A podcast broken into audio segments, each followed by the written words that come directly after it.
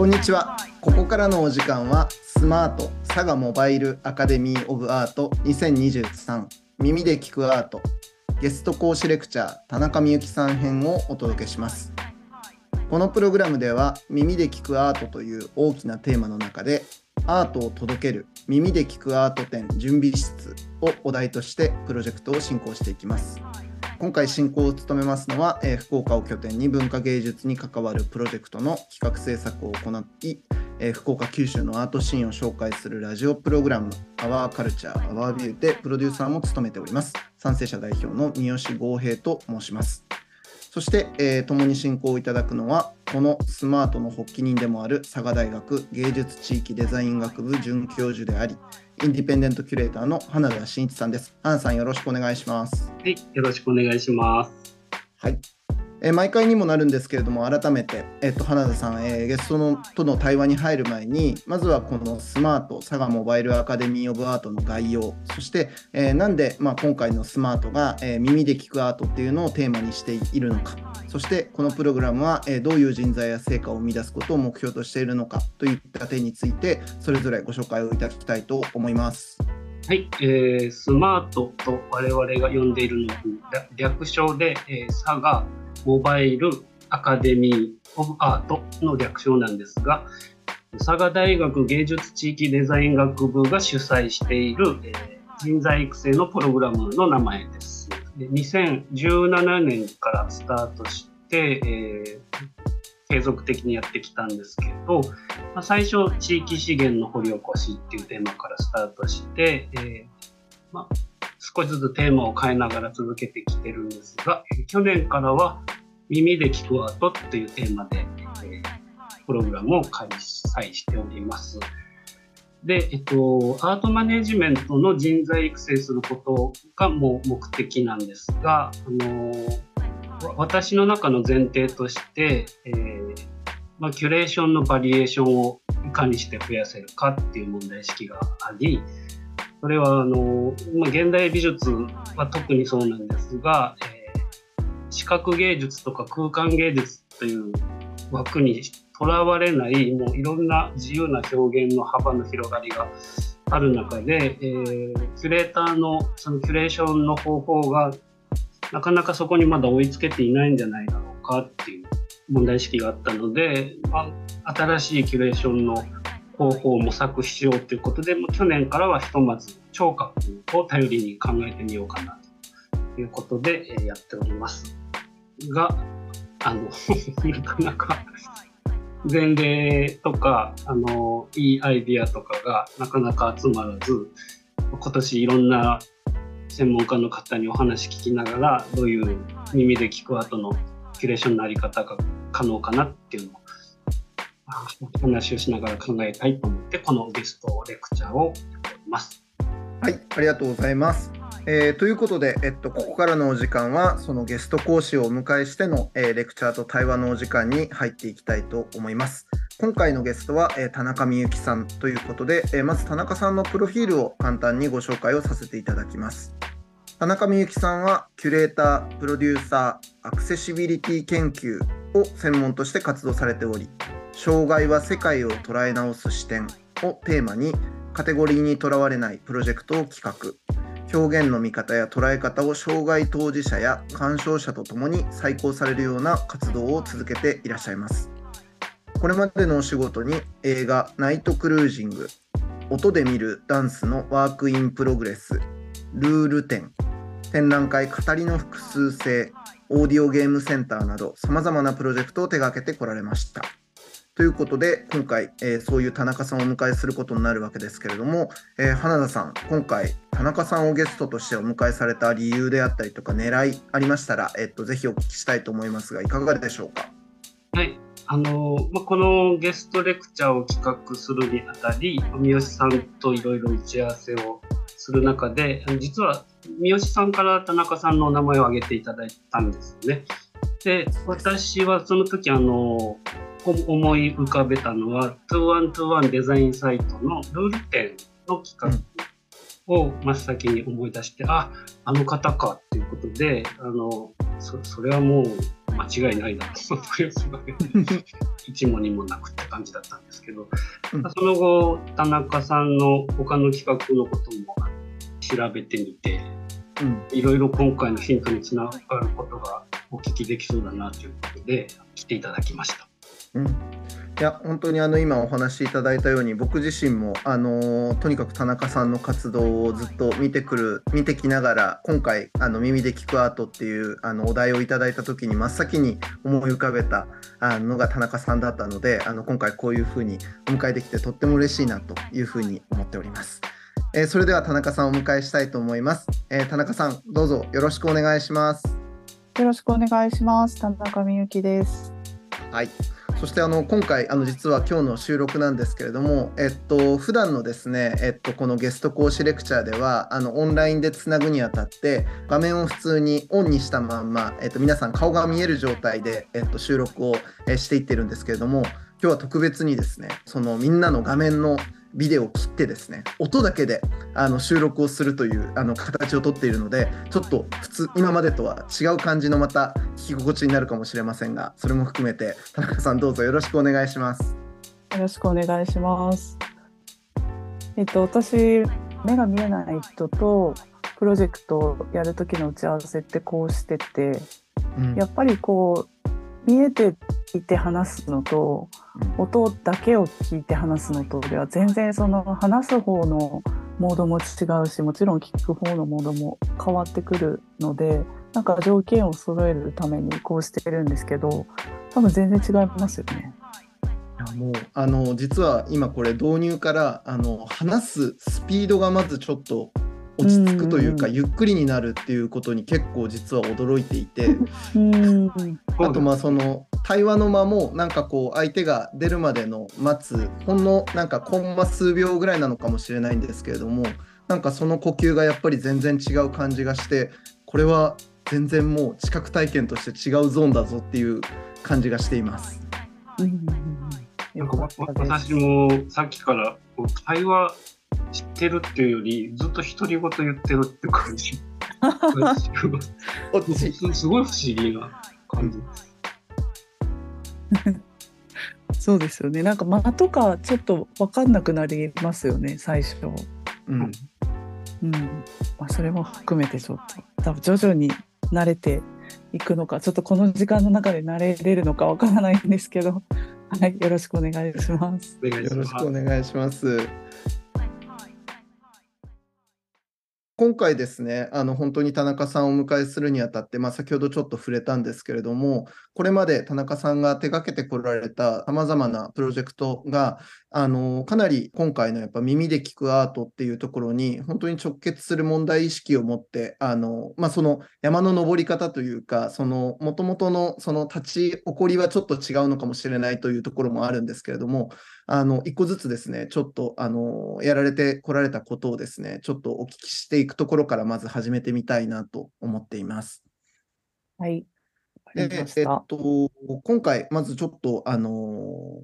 事例の中で言えば、まず1つ目、音で見るダンスのワークインプログレスというですね、プロジェクトを、えっと、 KAAT、神奈川芸術劇場で、えっと、なさられた、えっと、この事例が、えー、まずちょっと、あの、僕もあの、YouTube で拝見して、あの、これ、めっちゃ、この、もうこれやんとか思って、ちょっと感動したんですけど、これ改めてちょっとまずどういう事例だったかっていうところからご説明をいただいてもよろしいですか？はい。えっと、ちょっと自己紹介を少ししてもいいですかね。もちろんです。すいません。前提に、いえいえなんか前提の多分、あの、情報があるとまた理解が違うかなと思って。えっと、私は先ほどご紹介いただいたように、キュレーター、プロデューサー、で最近はアクセシビリティ研究をしているんですけれど、もともと、その障害のある人と、こう生まれ育ったりみたいなことは全然なくって、障害に関わるようになったのは、えー、キュレーターとして仕事を始めてからです。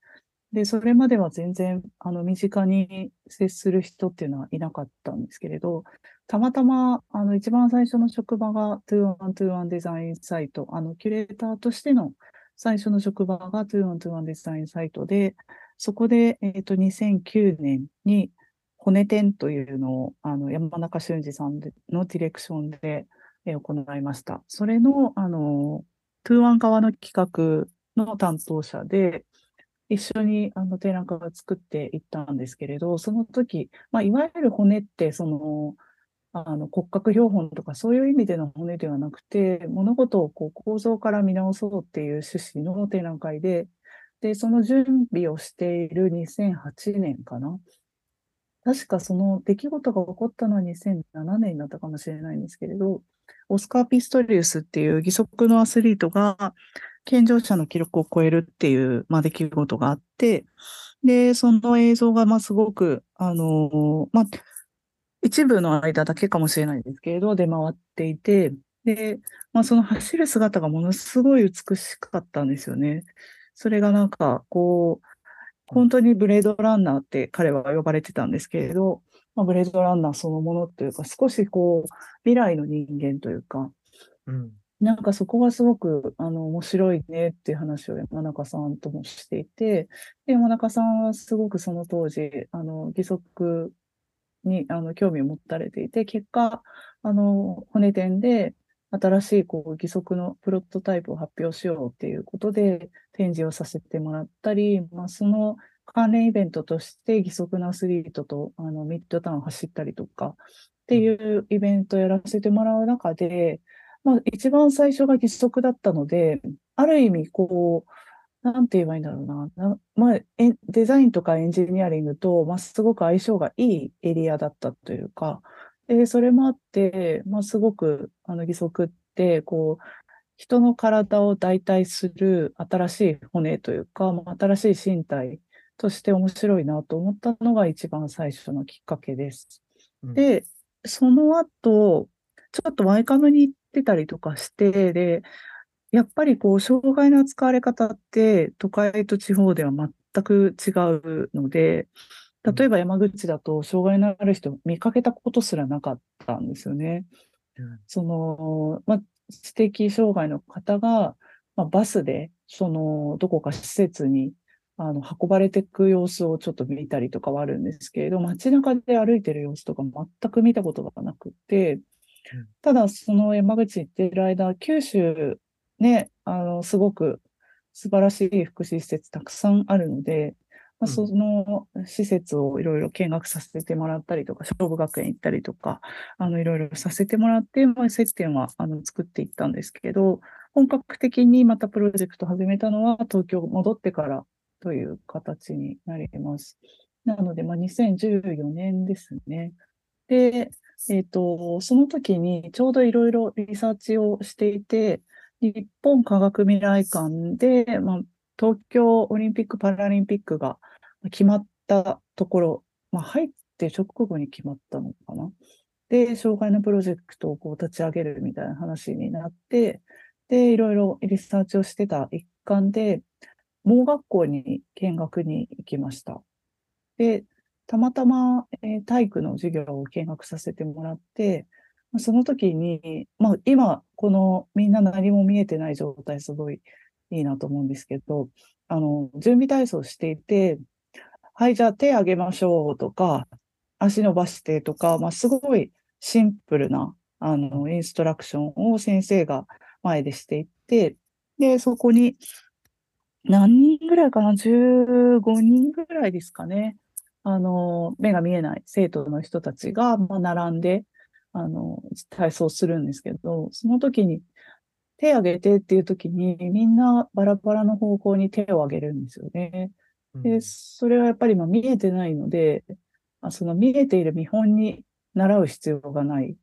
で、今、例えば皆さんにこう手挙げてって言った時に、まあ、上に上げる人が多いのかもしれないですけど、まあ、横に上げたり、前に上げたり、斜めに上げたり、まあ、いろんなことができるわけですよね。その言葉だけを元にすると。で、その授業では、そのみんなが本当にバラバラの方向に手を挙げるっていうことを別に直したりせず、まあ、そのまま先生はもうそれが普通のこととして淡々と進められていて、まあ、それがすごいいいなと思って、なんか、未だにもうなんかその景色が割と自分の中では前提としてあるんですけど、なんかこういうことを普通に作れたら、まあ、すごい、なんだろう、アートとかデザインとか、まあ、どうでもよくて、まあ、そういう場所を作れることができたなら、まあ、すごくそれは何かこう作品を作るとかっていうよりも意味があることなんじゃないかなと思って、で、まあなんかそういう体験を作りたいなと思った最初のきっかけがその出来事でした。うん、で、ちょっとすいません、長くなるんですけど、はい、あの、その後、えっ、ー、と、まあ、その出来事をきっかけに、まあ、目が見えない人と、その時は、えっ、ー、と、ダンスを作るっていうアウトプットにつながったんですけれど、でそれが2016年ですね。で、それをやる中で、やっぱりこう目が見えないっていうことと、その解釈の多様性みたいなところにものすごく惹かれて、で、あの、目が見えない人に視覚情報をこう伝える音声ガイドっていうものが、あの、最近だと映画にはかなりたくさんついてるんですけれど、その後、あれですね、テレビだと副音声とか、あの、音声解説放送とか、なんかいろんな呼び方をあの、局によって違ったりするんですけれど、そういうものを作る講座に通うことにしました。で、その講座に通ってた時に、ああ、なんかこれって私が盲学校で感じたことと近いのかもなって思ったんですけど、音声ガイドの講座だと、まあ、みんな別にその生徒なので、ノウハウがこう分かってるわけじゃない人たちが、同じ10秒とか15秒とかの映像を見て、全然バラバラなことを言うんですよね。うん。それは、まあ、映像は同じで、見てたら、なんとなくみんな同じようなものを見てる気になってるけど、いざそれの何を描写するかって人によって本当に違っていて、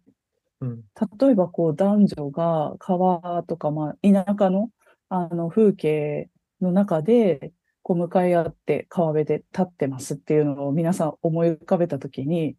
じゃあ何時代の あの、どんな男女を想像するかって多分みんな違っていて、うん、で、その男女の景色とのこう比率、大きさの比率とか、例えば洋服の感じとか、二人の表情とかって多分全然違うと思うんですよね。うんで、その音声ガイドの講座でも、本当にみんなバラバラだったのが面白いなと思っていて、まあ、なんかこんなにこう見え、見てるっていうことは、すごく、まあ、曖昧なことなんだなっていうことと同時に、言葉にする、まあ、音声ガイドにする。しかもそれを目が見えない人、その視覚情報がないことを前提にしている人と共有するっていう、こう条件があるだけで、こんなに人って話すんだなって話、自分が何を見てるかを話し出すんだなと思って、なんかそのことはすごく面白いなと思ったんですよね。で、それをこう元にしてなんか企画作れないかなと思って行った時に、たまたまそのカート神奈川芸術劇場の方から、まあ、何かあの企画してもらえないかっていう話があって、で、その時に音で見るダンスを提案したっていう流れですね。うんで、音で見るダンスは、まあ、なんでダンスかっていうと、私自身ダンスすごい苦手なんですよね。うん、あの、いわゆる多分、なん、なんて言えばいいんでしょう。うん、なんかいい言い方があるかな。なんだろうな。うん、あの、ダンスがもちろん全部が嫌いなわけじゃないんですけど、まあ、すごくこう自分の世界に入って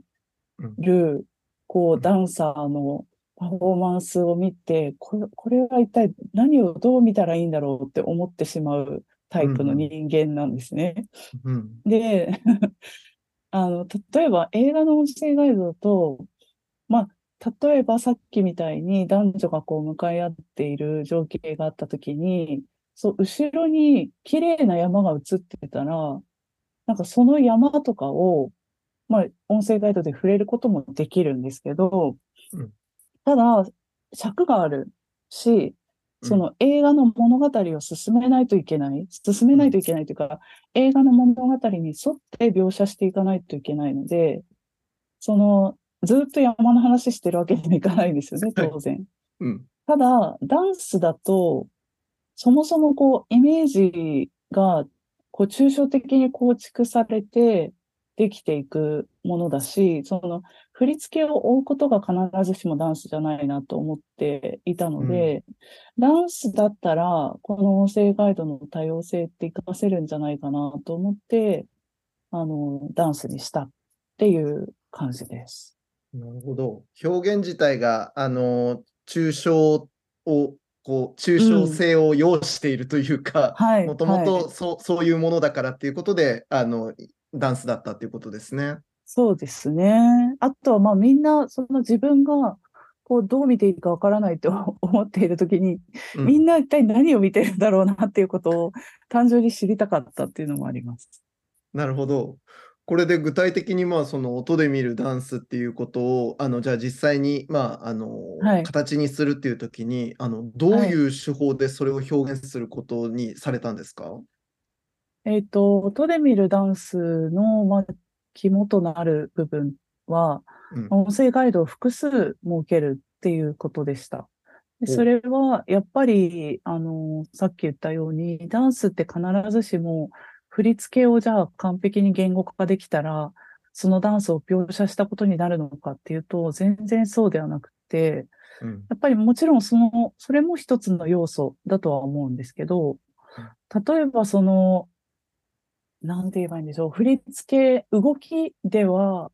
捉えきれない、そのダンスから伝わる、こう、例えば緊張感とか、うん、逆に、うん、すごくこう、朗らかな楽しそうな感じとか、まあ、ちょっとスポーツみたいにあの格闘してる感じとか、まあ、いろんなことが生まれうるわけですよね。うん、そういうなんかダンスっていうものの見えるものと見えないものを、こう、どういうバランスで表現するかって多分様々、本当にあの、音で見るダンスのワークインプログレスっていうタイトルにしてるのは、これ永久にワークインプログレスだなって思ったからなんですよね。多分結論が出ることってなくて、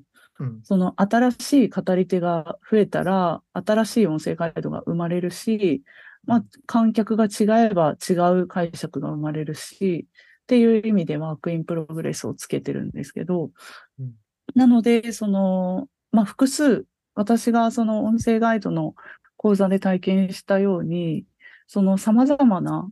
あの見方があり得るっていうことをもう物理的に提示しようと思って、その3つ音声ガイドを、あ、3つに、あの、1年目はしたんですけれど、あの、複数音声ガイドを作るっていうことは、あの、核の部分としてあります。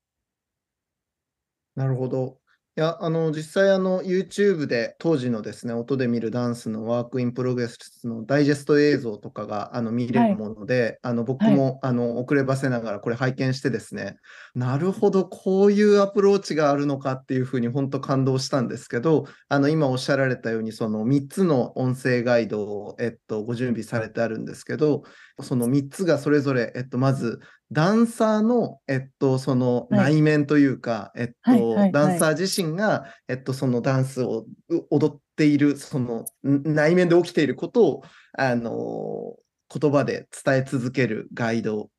と、あと、2つ目が、えっと、その観客目線のガイドっていうことになるわけですけど、その要は、実際に踊られているものを徹底的にその言葉でディスクリプションしていくというか、まあ、記述していく、はい、叙述していくっていうのが2つ目で、で、あと3つ目が、えっと、これは何と説明したらいいんだろうな、あの、場の目線のガイドっていうことで、はい、えっと、はい、そこで起きていることを、こう、ある意味こう解釈込みでちょっとこと言語化していくみたいなことなのかなと神の、うん、神の目線っていうか俯瞰して見てるような目線でですね、うん、はい、うん、捉えるっていう。ですね。で、あの、僕これ、あのやっぱり見たときに本当に感動したのが、まあ、あの、割と、まず、あの、やっぱ振り付けをすべて、あの、叙述できたら、じゃあそれは見たことになるのかって、田中さん先ほどもおっしゃられてたんですけど、あの、はい。まずやっぱストレートにそう考えるじゃないですか。あの、はい、どれだけ正確にディスクリプションできるかみたいなことにチャレンジするんだけど、やればやるほどなんかこう、とろう感が出てくるというか、なんか、はい。なんかこういうことかみたいな感じになるのって本当にすごくわかるところで、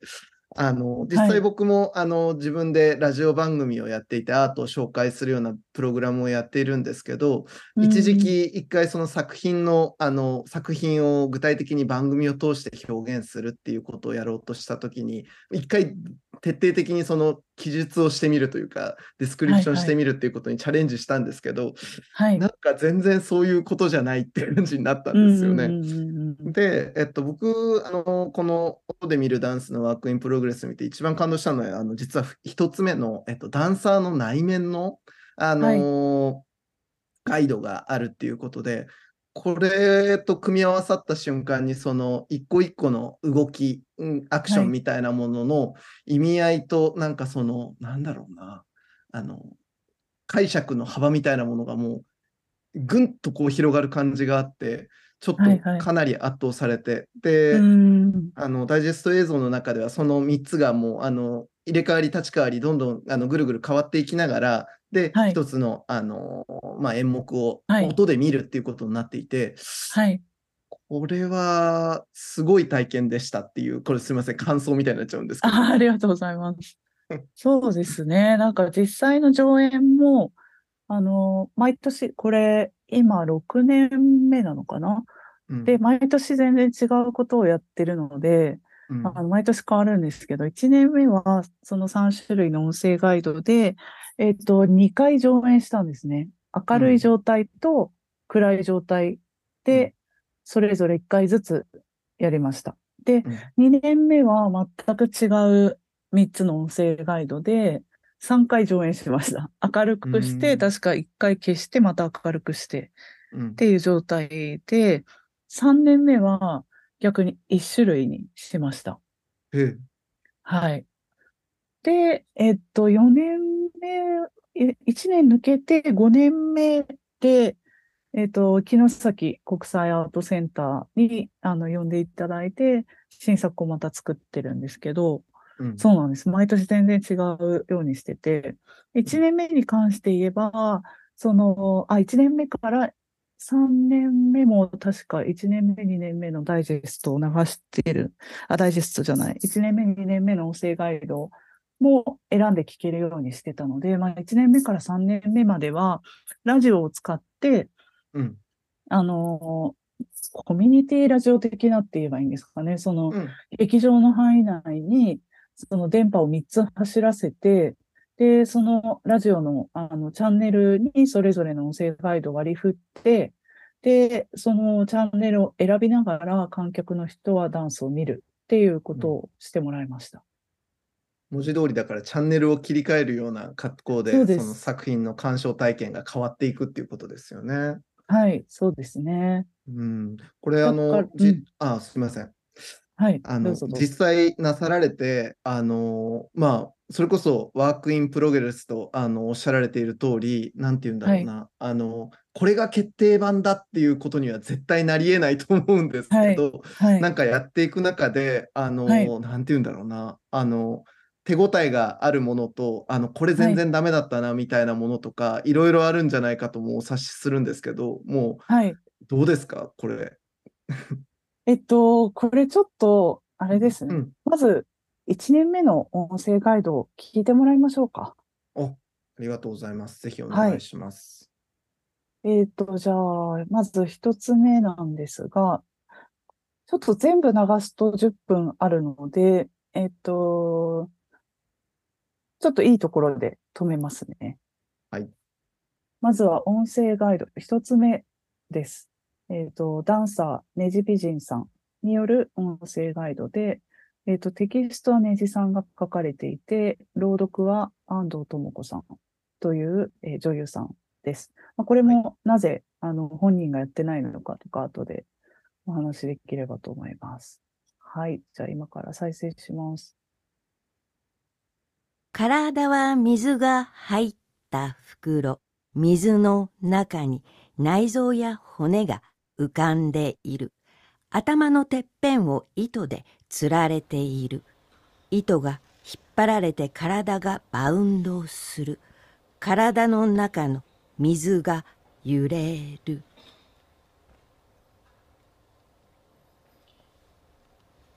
T シャツの裾をいじる。つられる水袋。これは私です。水袋。鼻をかく。唾を飲む。水袋。私はここにいます。いません。水袋。私はここにいます。いません。水袋。私水。はい。ちょっと実はまだこれ、あの、ダンサーが、えー舞台の左奥にいて、まだ手前にも出てきてない、あの、なんて言えばいいんだろうな、枕言葉みたいな部分なんですけど、うん。はい。これが音声ガイド1でした。で、はい二つ目いきますね。二つ目は、えー本プロジェクト研究会によるテキストで、えっ、と、朗読が、えー研究会のメンバーのファイファイの加藤和也さんという方が読まれています。で、これは、あの、後ほど話せればと思うんですが、えーこのプロジェクト、研究会というものが、あの、かなりコアな部分を占めていました。で、これは目が見える人と見えない人が一緒に、えー音声ガイドを作っていくっていうもので、えっ、と、1年目は観客席から見た、見て何が起こっているかというのを、まあ、いわゆるカッコつきですけど、客観的に、描写する音声ガイドです。うんじゃあ、再生します。舞台の左奥に立つネジピジングレーの T シャツにジーンズ裸足両腕の力を抜き足を軽く開いて膝を柔らかく曲げながら跳ねる。音に合わせてその場で何度も跳ね続ける。水の入った袋が上下に揺れているかのよう。跳ねている時だけどこか意識が遠くにあるように見える。同じ姿勢で跳ねながら少しずつ手前に移動してくる。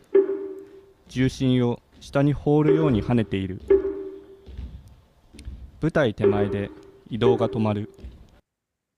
はい。ちょっと少しだけ前に出てきたっていうところですが、うん。はい。これが音声ガイド2です。うん。で、えっ、と、最後が、えー安田昇さん、能楽師の安田昇さんがテキストと朗読をされています。これが、まあ、いわゆるちょっと俯瞰の目線で、えー自分の体をその劇場の舞台と見立てて、ダンサーを侵入者と捉えた音声ガイドですうん。再生します。私は部屋である。私の中に何やら異物が迷い込んだらしい。右の腰のあたりに痛みを感じる。やがてそれはうごめき始める。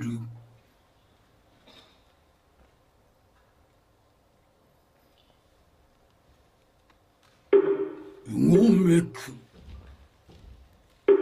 飛び跳ね飛び跳ね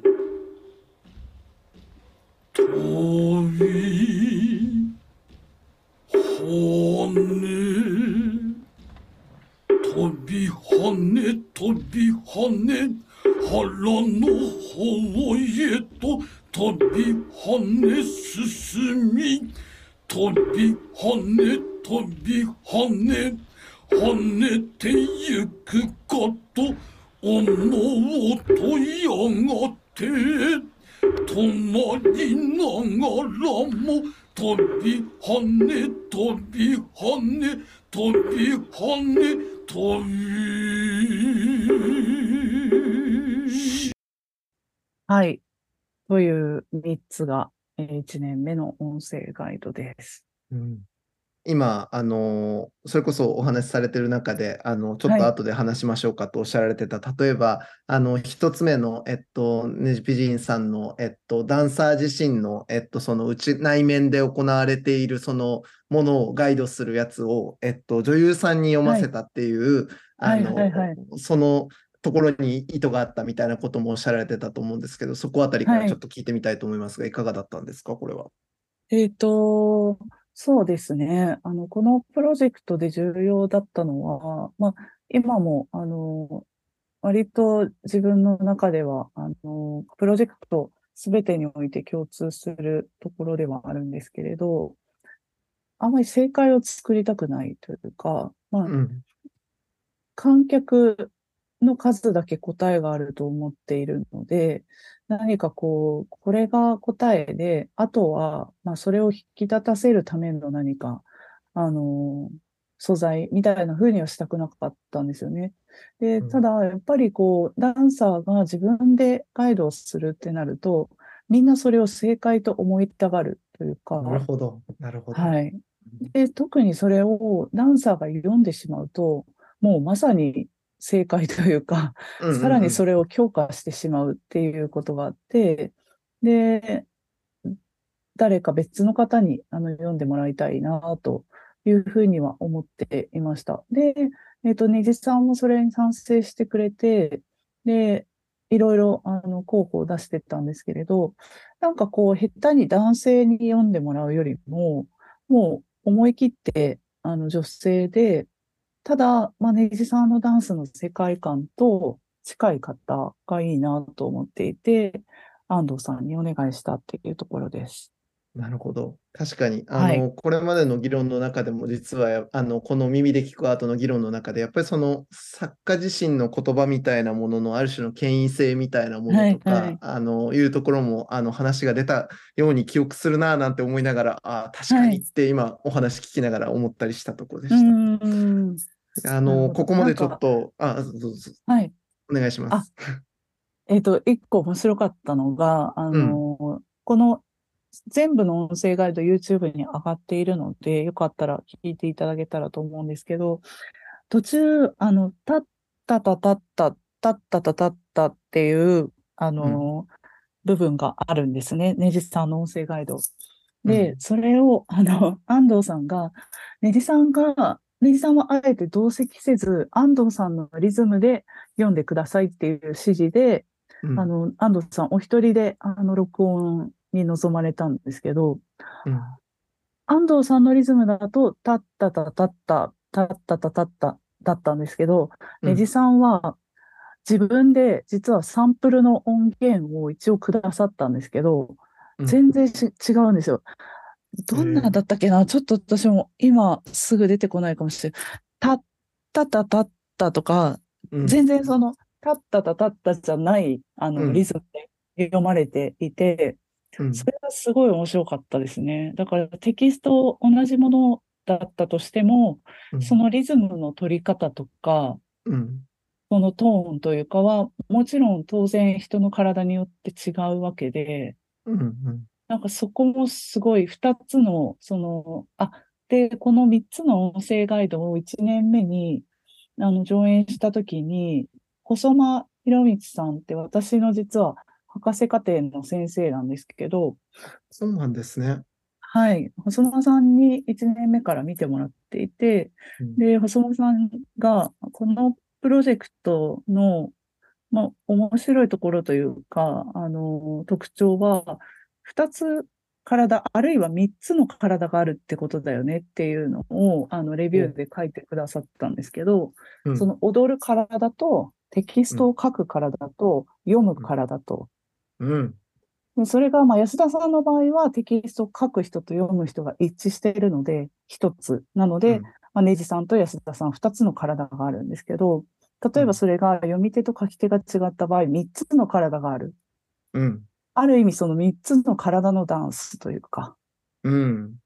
とも捉えられるねっていう話をしてくれて面白いなと思いました。面白いですね。あの、こうんれ読まれる、あの、その、ねさんが書いたやつを女優さんが読まれた、あの、その時は、えっと、はい映像を見ながら、それに、あの、あの、ゆ朗読を当てていくみたいな感じの収録だったんですか？そうですなるほど。それでもやっぱりリズムが、体感、あ、その要は、は発するリズムが違ったっていうことなんですね。そうですね。まあ多分、例えば安藤さんが女優ではなくてダンサーで、うんある程度そのネジさんと系譜というか、うん。あの、歩んできた、こう、支持してきた踊りのタイプが近ければうん。似たものになってたかもしれないですけれど、二人は全くそういう、あの、共通のバックグラウンドはないので、うん。まあそこが、あの、リズムの違いを生み出してたとも言えると思います。面白いですね。いや、はいこれあの、お話聞きながら、今回のやっぱりこのスマートの発起人である花田さん、あの、もう、あの、ずっとやっぱり、あの、今回のプロジェクトを、あの、進められる中で、やっぱその、キュレーションの中に、こう、なんか正解を作りたくないって、田中さんがおっしゃられたことと同じようなことをずっとおっしゃっていたようにも思うので、ちょっとここまでのお話を、花田さんに一回ちょっと振ってみたいなと思うんですけど、花田さんいかがですか？いや、興味深いです。で、先ほどから田中さんがこの説明をされるときに、あのうん、講演っていう言葉を使われるんですけど、このフォーマットとしては、はい劇場での講演っていうフォーマットでの発表なんですかね。そうですね。あの、劇場での公演なんですけど、なんかよく本当にいろんなプロジェクトやってて言われるんですけど、こう説明がしづらいみたいな、こう、なんでしょうね。私はあんまりその作品前としたものが苦手で、自分はこう、何か間にあるようなものを扱いたいと思っているので、そのカテゴリーにこうバッチリはまるものっていうよりは、そこを少し横断したり間にあったりする曖昧な状態で、観客も交えてそれが何かを考えていくっていうことに興味があるので、まあ、い一応公演なんですけど、でも来ると観客は無条件にそのダンスの後の感想共有に参加させられるっていう公演です。あの、な、その朗読は録音されたものが流されてるんですよね。あ、えっと、そこも肝なんですけど、えっと、1年目は、えっと、音声ガイド1と3は朗読、あ、えっと、録音で、2はライブでやったんです。ああ、そ、そこが疑問だったんです。その、はい。プレイヤーすたちの、そうなんです。プはい。レイヤーたち、まあ、コラボレーターとプレイヤーと、あとオーディエンスがどのぐらい同期して、どのぐらい非同期だったのかなっていう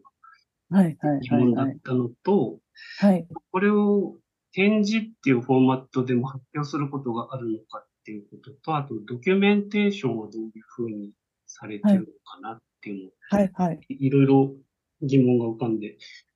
きました。はい。えっと、そうですね。このプロジェクトは、あの、複数音声ガイドを作るっていうことと、何回も見るっていうことを、あの、確認しています。で、何回も見るっていうのは、やっぱりこう、音声ガイドを作るときもそう、あの、いわゆる映像とか映画の音声ガイドを作るときもそうなんですけど、例えば一つ、まあ、10秒、20秒の映像でも何回も見るんですね。で、うん何回も見て、一体何を描写するのが適切なのかっていうのを考えるんですけれど、でもそうやって、まあ何回というか、まあ、10回、20回は見るんですけど、それ、その回数見ていくと、全然最初見てたものとは違うところが目に入ってきたりとか、逆に、あれ、ここって描写しなくていいのかなとか、なんかどんどんどんどん自分の中でイメージがこう、多面的になっていくというか、その過程も面白いなと思っていて、なので、実はこれ1年目は2回で、えっと、そう、さっきも言いましたよね。1年目2回、2年目3回で、えっと、実は3年目4回やってるんですよ。4回上演して、エジさんにはすごい大変な思いをさせてしまったんですけど、なんか、でもその3年目に安田昇さんに、あ、3年目じゃないかな。ちょっと何年目か忘れちゃったんですけど、安田昇さんにも実際に、あのーこの上演の様子とかもあの見てもらったりした中で、能は100回見て初めて、なんとなく分かったかもって言えるみたいな、それでも分からないっていうことを、おっしゃっていて、面白いなと思ったんですけど、なんか普通の公演って何回も見るってないじゃないですか。うんまず、やっぱり一回見て終わりっていうものが基本的には作品とされてると思うんですけど、まあ、あえて演出的な意図がない限りはうん。なんかそう、そうではない体験にしたかったので、なんかこう、ある意味ワークショップ的なことでもあるし、でも、あの、対、なんだ、体裁的には公演というか、まあ、その公演とワークショップの間みたいな形でやっていました。で、今回のこのプロジェクト全体を通して、えっと、300何十ページかなアーカイブを出してるんですけど、で、あの、音で見る .net っていうウェブサイトに、一応、これまでの映像、ちょっと木の先以降のはまだ上げられてないんですけれど、最初の3年の映像はすべて上げていて、で、その300ページの、あの、アーカイブも読むことができます。で、その中に全部の音声ガイド、えっ、と、例えば2年目は、チェルフィッチの岡田俊樹さんが、うんあの、チェルフィッチの川崎真理子さんという女優さんに、あの、読んでもらった、えー、なんて言えばいいんでしょうね。あれは、とがきのような、演劇のとがきのような音声ガイドと、あとは1年目の研究会の音声ガイドを少し発展させた、また別の、あの、音声ガイド、えー観客席から見て何が起こっているかということを描写するのが1年目だったと思うんですけれど、まあ、そこからもう少し、えー踊り手に近づいたというか、まあ、ちょっと発展させた音声ガイド。で、3つ目が、えっ、と、ラッパー、語り部の、えっ、と、シビトさんという方が、えーリズムを完璧に合わせているけれども、ダンスのことは全く描写していない音声ガイドっていうのを、なるほど作っ。てもらっています。で、それぞれ全部、あの、アーカイブのブックレットで、テキストで読むこともできますし、映像でも見ることができるっていう状態にしています。質問答えてましたっけ？今ので。はい。大丈夫。そっかそっか。リアル空間での展示はないけど、まあ、常にネット空間では展示がされている状態ですね。そうですね。私は展示はないなと思っていて、で、このプロジェクトで私が一番学んだことって、うんうん、人は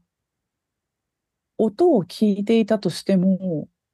耳だけで体験するっていうことはないんだなっていう当たり前のことなんですけど、うんやっぱりその目が見えない人も、まあ主に目が見えない人から学んだことではあるんですけど、皆さんすっごいこうダンサーの佇まいに関して、あの、印象に残ったっていう話をされるんですよね。で、このプロジェクトの特徴として、上演時間は、えっと、例えば2回繰り返したら20、1回のダンスが10分なので、2回繰り返したら20分、3回で30分、4回40分なんですけど、全体で2時間あるんですよ。うん。で、その残りの時間何してるかっていうと、観客全員を巻き込んだ感想共有の時間にしていて、で、主にあの目が見えない人が、例えば最初、あの、コメントしてもらって、で、そこから目が見える人も入っていって、もう観客の皆さんからの、あの、質問をも、質問というか、まあ、感想をもとに、あの、私たちも含めてトークをするっていうのが、あの、趣旨なんですけど、その時に、やっぱり、その音では伝わらない情報について、すごく言及される方が多かったんですよね。でそれは、その、ダンサーから発せられるエネルギーを感じながら見たとか、そのダンサーのかも、あ醸し出す、まあ、まとう空気が変わった瞬間があった。それはこういう音声ガイドの時だったとか、なんかそこも合わせてのやっぱり体験なんだなと思っていて、自分はやっぱりその音声ガイドの、まあ、解釈の多様性の面白さから始まっているので、やっぱりこう音で見るっていうふうにつけてますし、何かこう聴覚を中心に考えてた部分があるんですけれど、そうじゃなくてやっぱり体全体で人は聞いているんだなっていうことをすごくあの教えてもらったプロジェクトですね。うんだから、まあ、展示っていう形で映像にあの音声ガイドをつけてっていうと、その体の部分が伝わらなくなってしまって、やっぱり映像を見ながら、その音声をつけていくっていうことにあのなってしまうと思うので、やるとしたらやっぱり必ず上演でなければいけないなと思ってます。うんうんうんラライブであることが、そうですね。ね。ライブで、まあ、観客も演演者というか、まあ、ダンサーも同じ場を共有していることがすごく重要なんだなと思いました。これ、あの、参加しているその観客は、えっと、えあの、ダンス自体をえ目で実際に見て、見ながら音を聞いているっていう体験と、これあの、あの目、目を閉じてというか、えっと、そのダンサー自体を見見ないで音だけを聞くっていうこともやったんですか？はい。なので、1年目は最初明るい状態で、うんうん。次に電気を消して、2年目は明るい、暗い、明るい。で、3年目は明るい、暗い、明るい、暗いにしたんだ。うん はい。で、そのやっぱその暗いっていう、要はそのダンサーのあの動きそのものは見えない状態であのはい。あの体験したとしても、それはやっぱりあの今おっしゃられてたように、そのはい。体全体で聞くことになる、要はその耳、音だけでやっぱりその体験を完結させることではないっていうようはい。なことだったっていうことなんですか、そうですね。むしろその暗闇があったから、うん。見える人たちも、その佇まいっていうものがどれくらい重要なのかっていうことに気づいたというか、そうなのか。そうですね。だから、その明るくする、暗くするの順番もすごく悩んで、うん。ただやっぱり暗くした後に明るくすると、なんか答えを言ってるようなうん。風に見えてしまうなと思って明るい状態から暗くするっていう風に1年目はしましたね。うん。いや、あの、これまた花田さんにちょっと振りたいなと思うんですけど、あの、花田さん、あの、僕らは今、この耳で聞くアートっていうことをやるときに、まあ、その聴取体験、耳から入ってくるその聴取体験を、まあ、一時情報として、まあ、一時インプットというか、一時入力として、で、えっと、まあ、鑑賞体験が成立するものっていうことを、まあ、一旦仮説を置いて進めようと思ってたわけですけど、今、田中さんから提起されたものは耳だけでは完結しないのかもっていう、この提起を受けてしまい、どうですか？はい、先ほどの仮説はもう、早々と却下ですね。なんかあの、うん。面白かったのが、あの、2年目、1年目のこの3つの、今聞いていただいた3つの音声ガイド、すごくうまくいったなと思っていて、うん。あの、ダンサーっていう、その、ダンスを発生させている、ある種な源みたいなところからの音声ガイドがまず一つあって、うんで、少し離れて観客席からの音声ガイドがあって、で、もう一つは、まあ、俯瞰というか、まあ、上から、あの、うん見下ろすような形での音声ガイドがあって、うんで、ただ、その、1年目が、まあ、すごくバランスよくできた分、これもともと3年計画で始まっていたので、さて2年目どうするかと思ったんですよ。うん。で、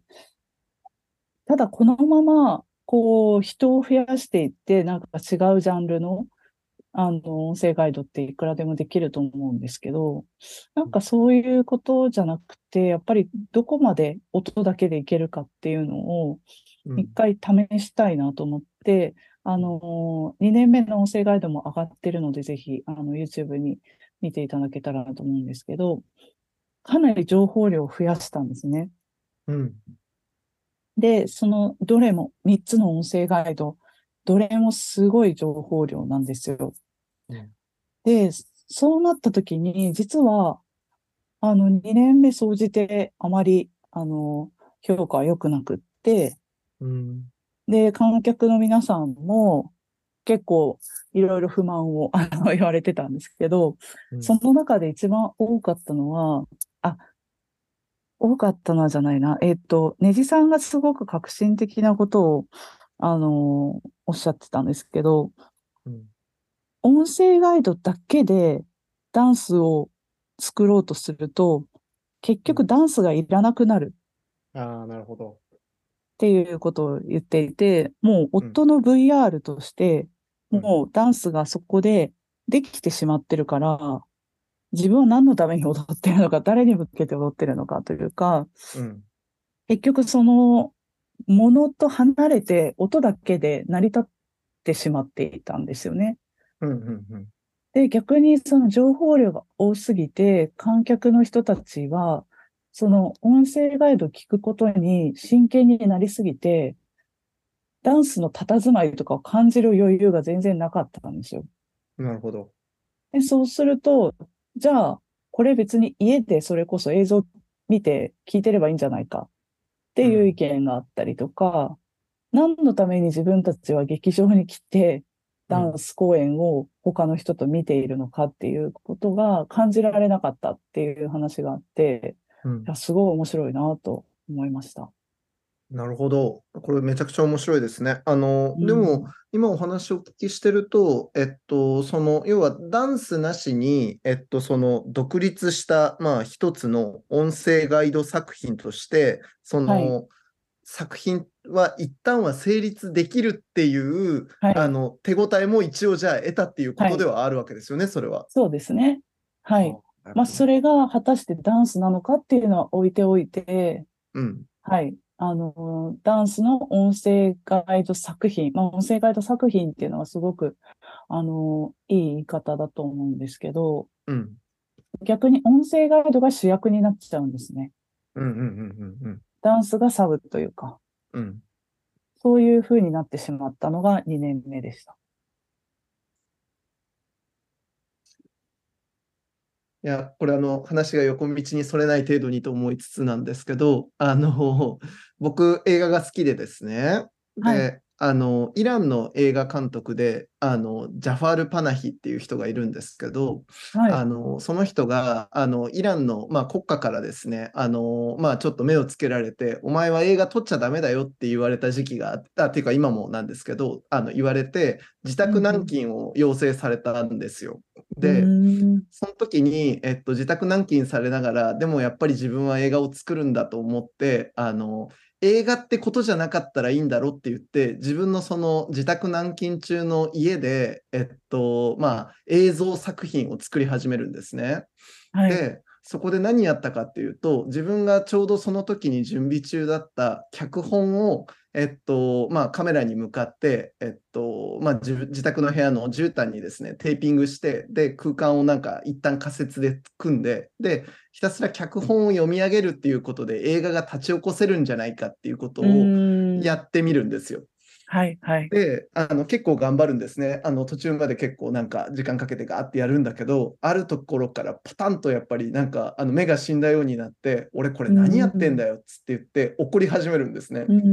で、うんそこで言うのが、えっと、映画って結局そういうことじゃないだろっていうことを言うわけですね。うんうんうんあの画面があって、で、その画面の中にやっぱりあの何をどう、どこから映し込んで、えっと、それをどう動かすかっていう、やっぱりその動く絵から、やっぱりその映画っていうのを、えっと、成立させていると、まあ、そのパナヒは言うわけですね。だから、うんやっぱりこれはもう映画でも何でもねえやっていうことでやめちゃうっていう場面があって、なんか、うんそのこととちょっとすいません、あの今、いやあのー、かなり重なりますね。ね、うん。あるなと思いました。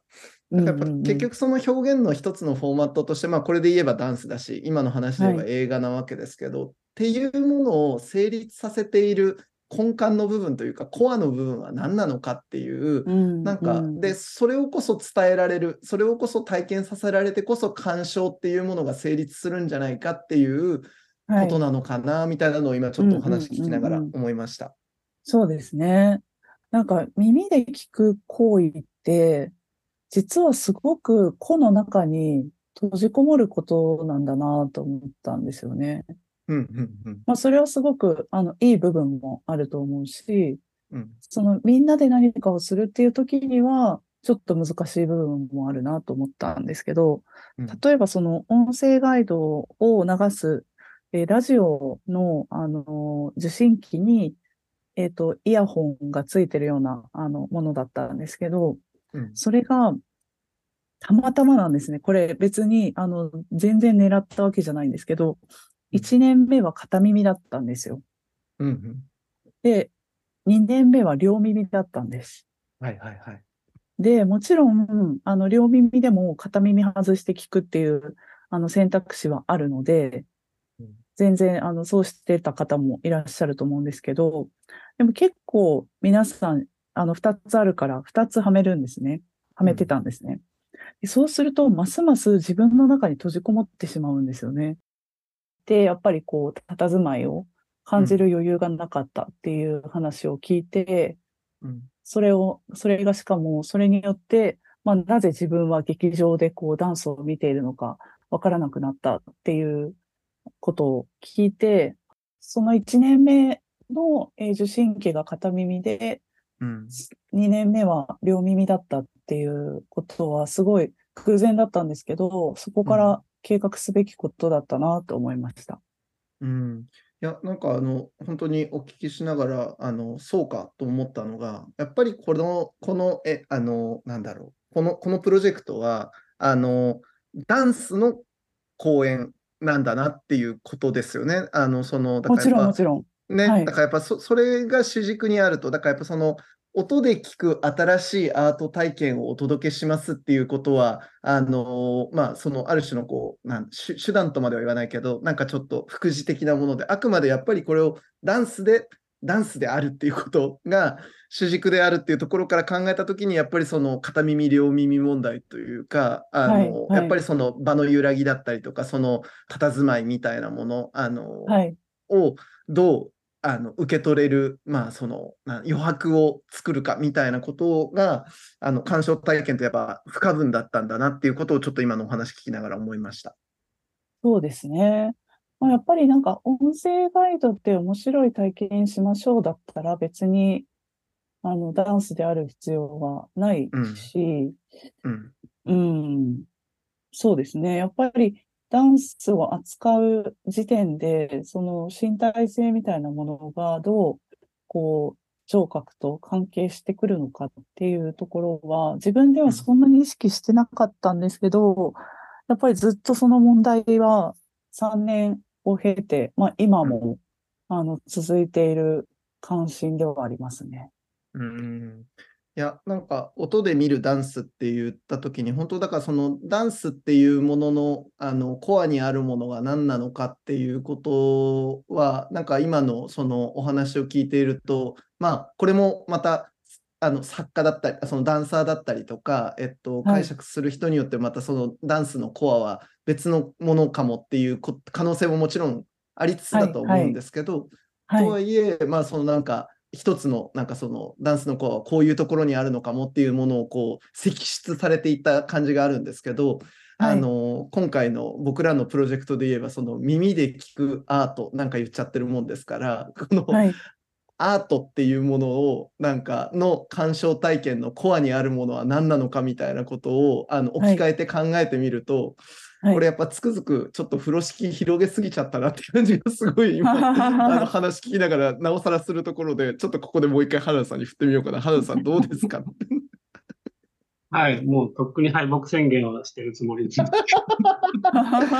今までのあのどうですか？あの田中さんのお話聞かれてあの原田さんなんかまたお聞きできればと思いますがいかがですか？はいいろんな多分いろんなバリエーションが作れそうだなっていうのは確実に分かってきましたよね。その、はい。さ最初は僕は非同期であることとか、孤独に体験することとかを割と重視しながら立ち上げてたんですけど、うんはい。そこにこだわりすぎなくてもいいかな。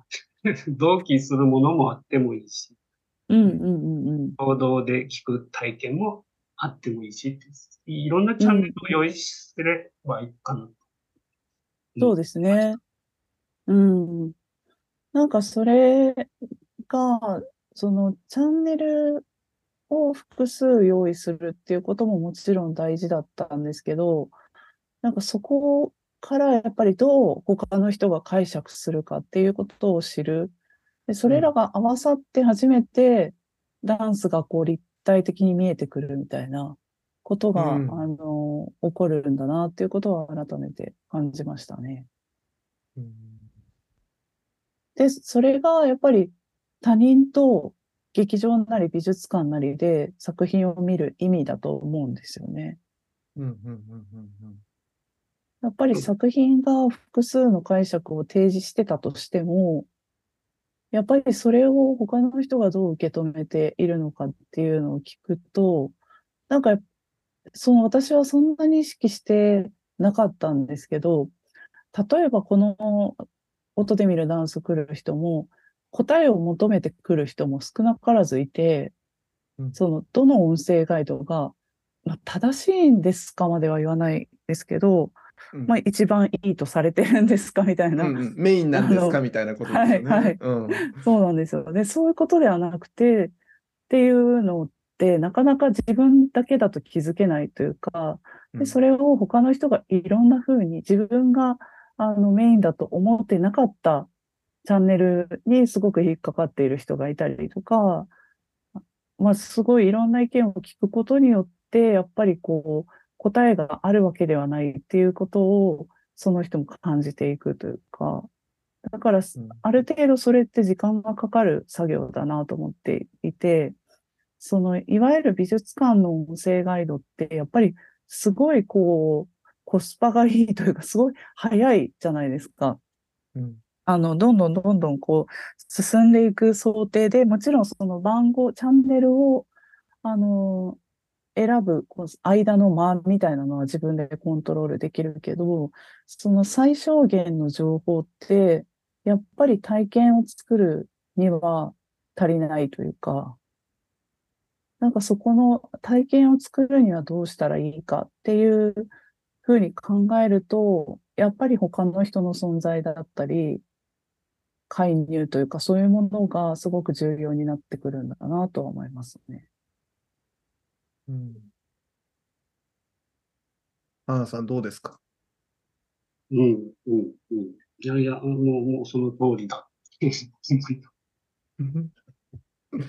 うん。ではい。あ、どうぞどうぞ。先ほど、その2回目のガイド、情報量を増やしすぎて、はい。不不評を買ってしまったってお話はい。で、僕はでも逆に面白いなと思ったんですけど、ガイドが主になってダンスがは主にい。なるってはいいう状態が起こり得るんだったら面白いなと思ったんです。はい。はい。そうですね。なんか別に観客にこう喜んでもらうことを目的にしてたわけじゃないので、なんかすごい面白いなと思いました。その情報量を変えることで、こう、主客がこんなにこう、入れ替わったりするんだなと。それが別に目の前で起こってることは同じことなのに、その、音からの情報でそういうことが起こるっていうことも面白かったですし、なんか人の感覚が、例えば聴覚が強すぎると他の感覚が下がってしまうみたいなことも、なかなか普段あの体験しないというか実感しないことなので面白いなと思いました。うんそそれと、その流れで三好さんが出してくださったあの映画監督が脚本を読み続けるっていううん僕はすごく面白いなと思ったんですけど、うんうんうん。僕よく楽譜のように展覧会作りをしてみたいっていう願望があって、うん。その楽譜の方が僕は魅力を感じるんですよ。その完成されたものよりも、こう設計図をっていうか、こうみ未来の手引き書みたいな、そのうん。建築でもアンビルト作品とかも割とワクワクしながら見ちゃう。うん。うん。うん。その楽譜と実際の演奏とそのレコーディングとど、どこが主役というか花形なんだろうっていうのはよくわかんないなと思ってきてるんですね、最近。うん。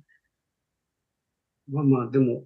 じ実演とそのドキュメンテーションも、今メディアが充実してるから、なんか、録画、録音も、い以前に比べると、こう、安価で手軽にできますけど、うん、ちょっと話がよくわからなくなってきました。でもなんか今のあの花田さんのその楽譜、あのー的なるものに憧れがあるみたいなことっていうのは、あのーなんか今までの花田さんとずっと付き合ってきた感じからすると、やっぱりその、そのソースは同じなのに、そこから発露する一人一人の鑑賞でこう描くその作品像が全然違うっていうことの、なんかその多様さを、えっと、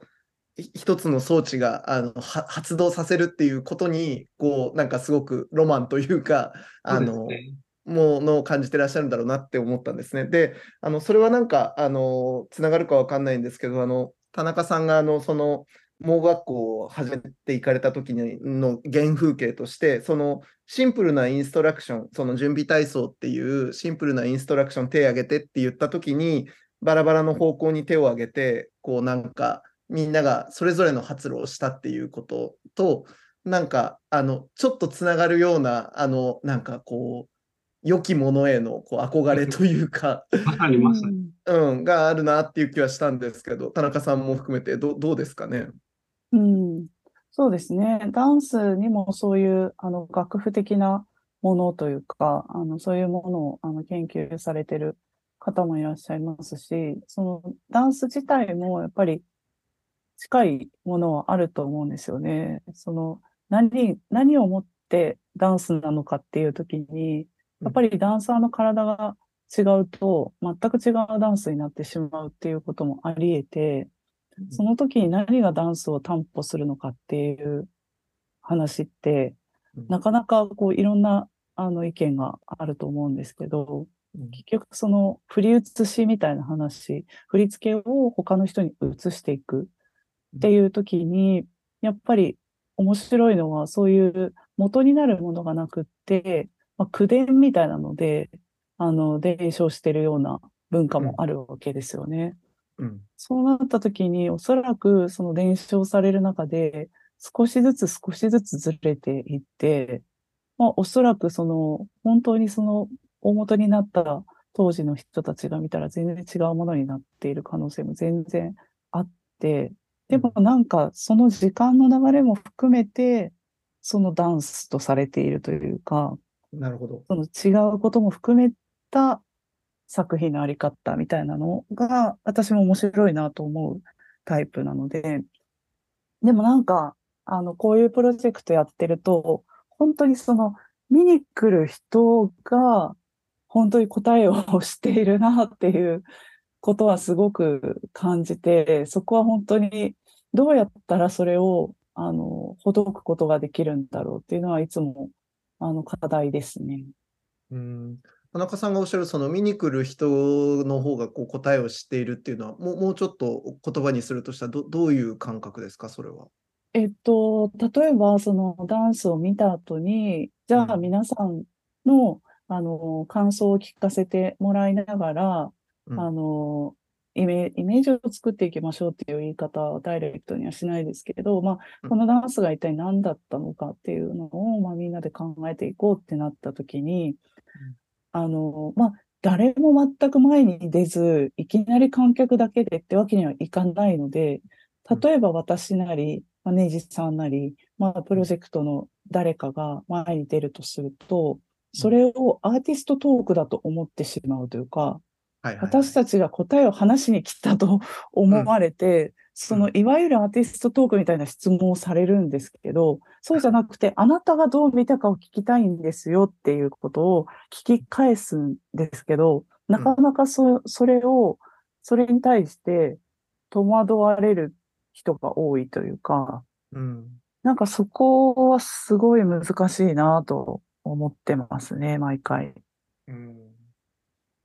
やっぱどこまでもやっぱその作品を見るときにあのどこかにそのなんか正しい見方とか鑑賞の答えみたいなものがあるっていうなんかこう、セットアップというか前提みたいなものが、うんうんうんやっぱなかなか剥がれないっていうとこですよね。そうですね。うん。まあ、特にやっぱり、あの、人って本当スペクタクルなものが好きだなってうん思うんですけど、こう、やっぱり特に劇場とか舞台作品になると、そういうものを求めて、そういうものが好きな人たちがうん。集う。そうなると、やっぱりこう、作家主義じゃないですけど、作家の考えがもうすべて、すべてというか、まあ、一番高い位置にあって、うん。で、それを少しこう、分けてもらいに来たみたいな感じなんですけど、うんでもなんかそういうことじゃなく、うんでみんなフラットなうん位置にいるんだよっていうことから始めたいんですけど、うんなかなかそれが難しい場合が多いですね。うん、確かに。これ、あの、花田さん、美術の現場でもやっぱ同じことが、あの、起きてるんじゃないかと思うんですけど、いかがですか？そうなんですよ。僕もこれまでも話したかもですけど、その展覧会やりながら、お客さんがお客さんのままこう、とどまってしまうことにずっとジレンマを感じていて、うんつまりオーディエンスからプレイヤーへの促しというか後押しっていうのはどうどういうふうにしたらうまくいくのかなっていうのをずっと模索してるって感じなんですよね。ななので、その田中さんのお仕事は、なんかオーディエンスとプレイヤーとこう、なんか横断するような企画なさってるので、そこを毎回興味深く拝見してるんですよ。ありがとうございます。あのよ、ね。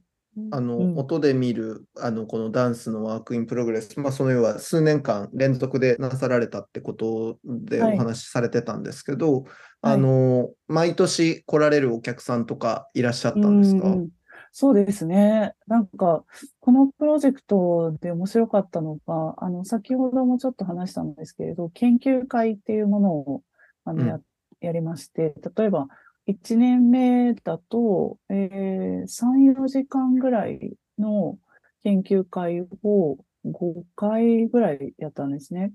で、うん目が見える人と見えない人、合計、まあ、10人ぐらいでしたかね。うん。10人ぐらいが、あの、ダンスを踊るチームとテキストを作るチームに分かれて研究会をやったんですよ。うん。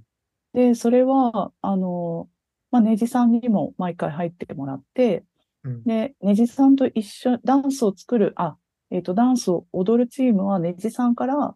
実際に例えば音声ガイドでは伝わりそうもない、その音の出ない場面の振り付けとか、うんあとはこのダンスは、その、先ほど音声ガイド1でも、あの、体は水が入った袋から始まってたと思うんですけれど、うん。まあ、そういうふうに、まあ、ねじさんがどういうふうに体を捉えていて、まあ、どういうふうに踊りを作ってるかっていうのを一緒に体を動かしながら考えるっていうのがダンスを踊るチームで、うんテキストを作るチームは、まあ、ねじさんがその2人いるわけじゃないので、テキストを作るチームは映像を見ながら音声ガイドを作っていくっていうことをやってたんですよ。うんで、一日の最後に、その2つのチームが一緒になって、今日はここまであの音声ガイドを作ってみたけど、あのどう思うかっていうのをみんなで聞く。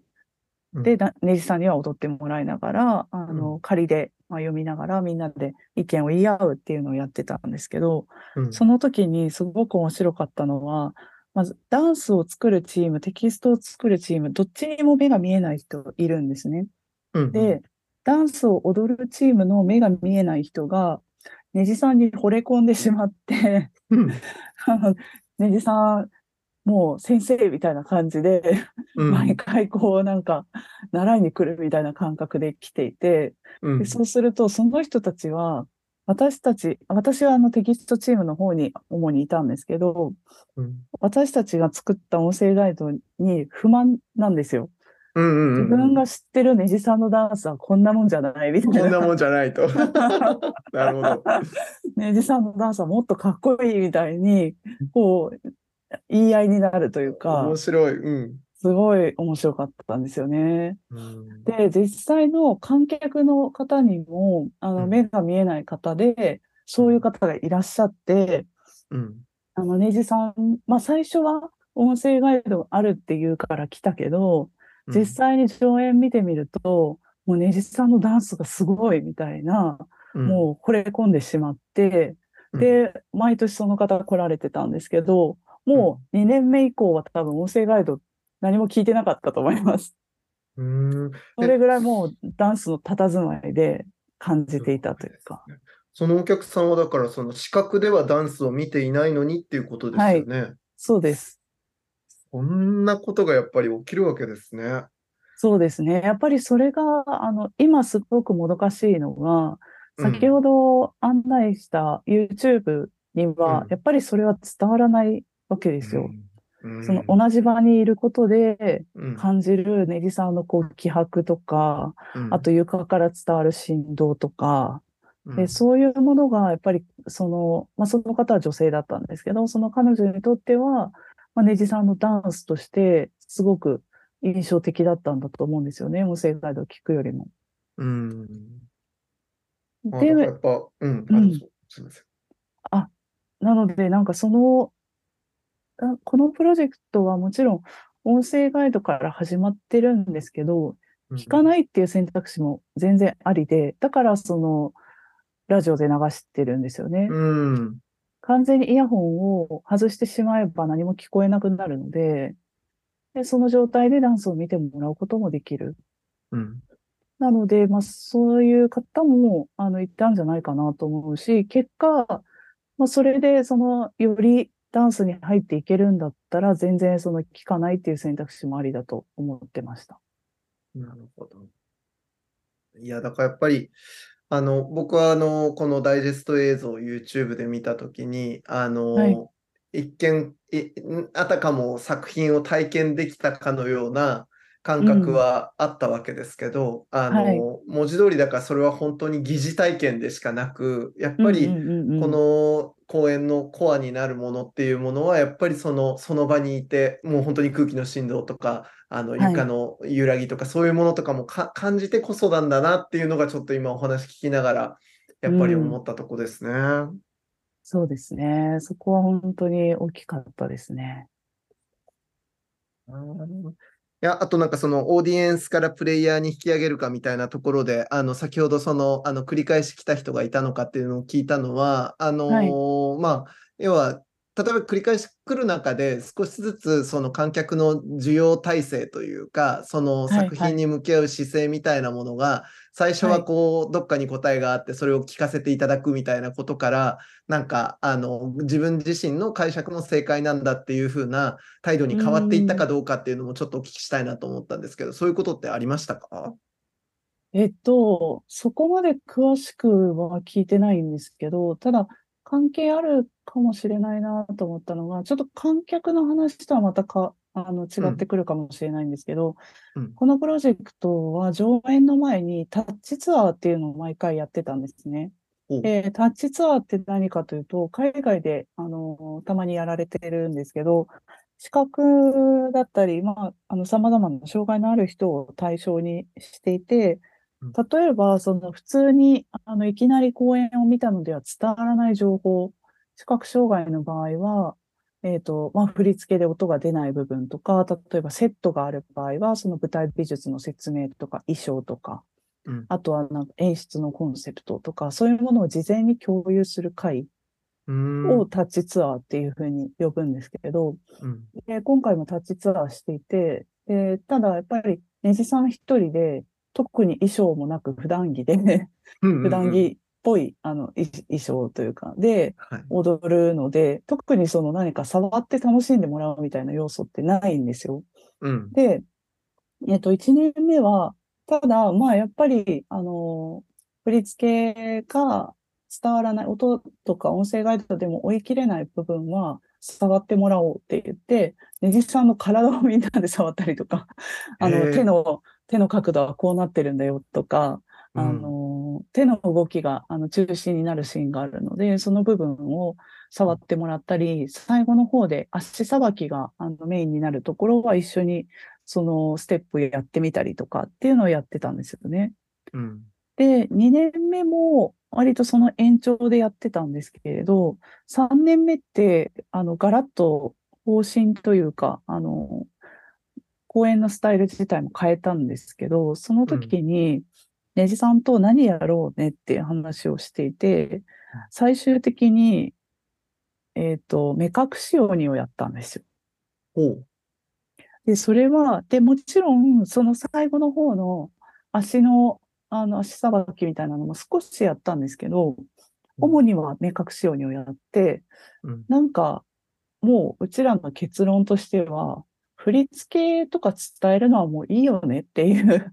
あの、気持ちになっていて、うん。それよりも、なんか自分の感覚とか体をどう開いて、ダンスと向き合うかっていうことに時間を使った方がいいっていう結論に達して、うん。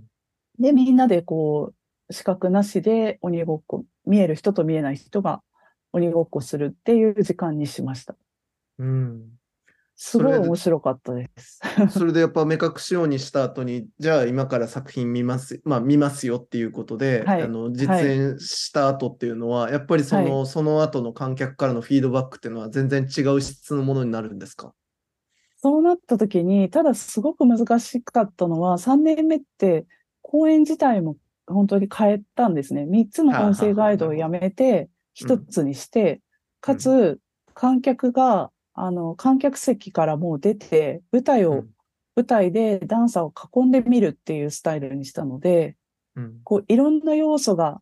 あ。の、変わっているので、そのうん。タッチツアーだけで評価するっていうことは、なかなか難しいんですけれど、うん。でもなんか私たちのこう3年目の結論としては、うん。まあなんか共通するもの、その舞台の形式もそうだし、タッチツアーもそうだし、に共通するところはあったんじゃないかなとは思いますね。うん。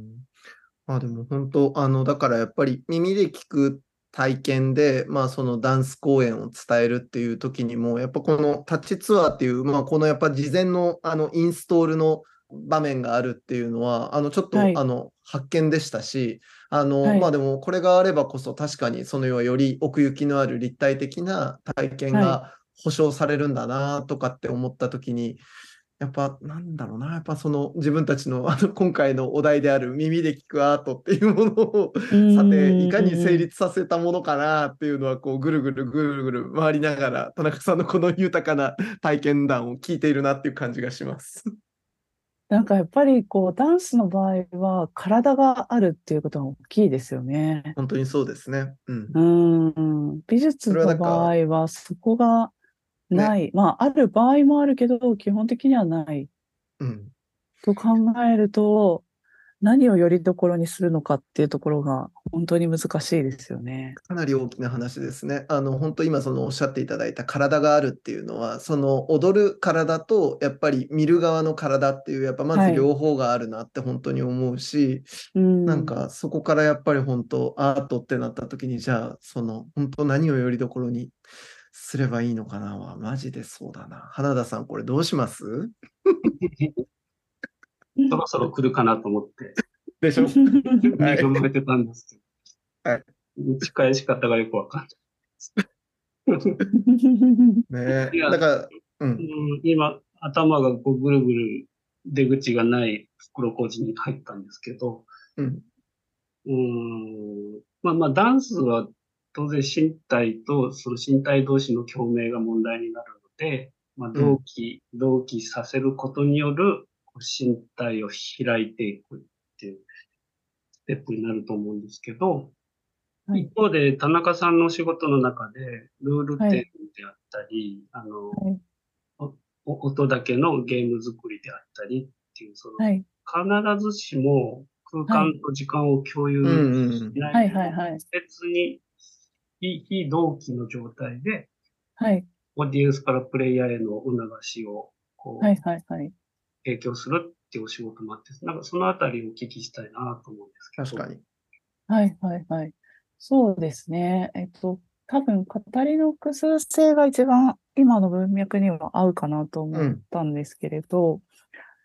えっと、語りの複数性はもともと、あの、何をもとに発想したかというと、えっと、小島美優さんという方の、あの、ミニチュアの、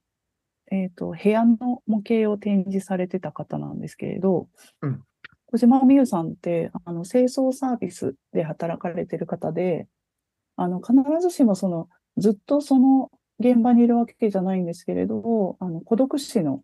方の、あの、お部屋の清掃をされるっていう経験を、あの、お仕事としてされていて、で、その方が、あの、孤独死の現場の、あの、模型を作り始めて、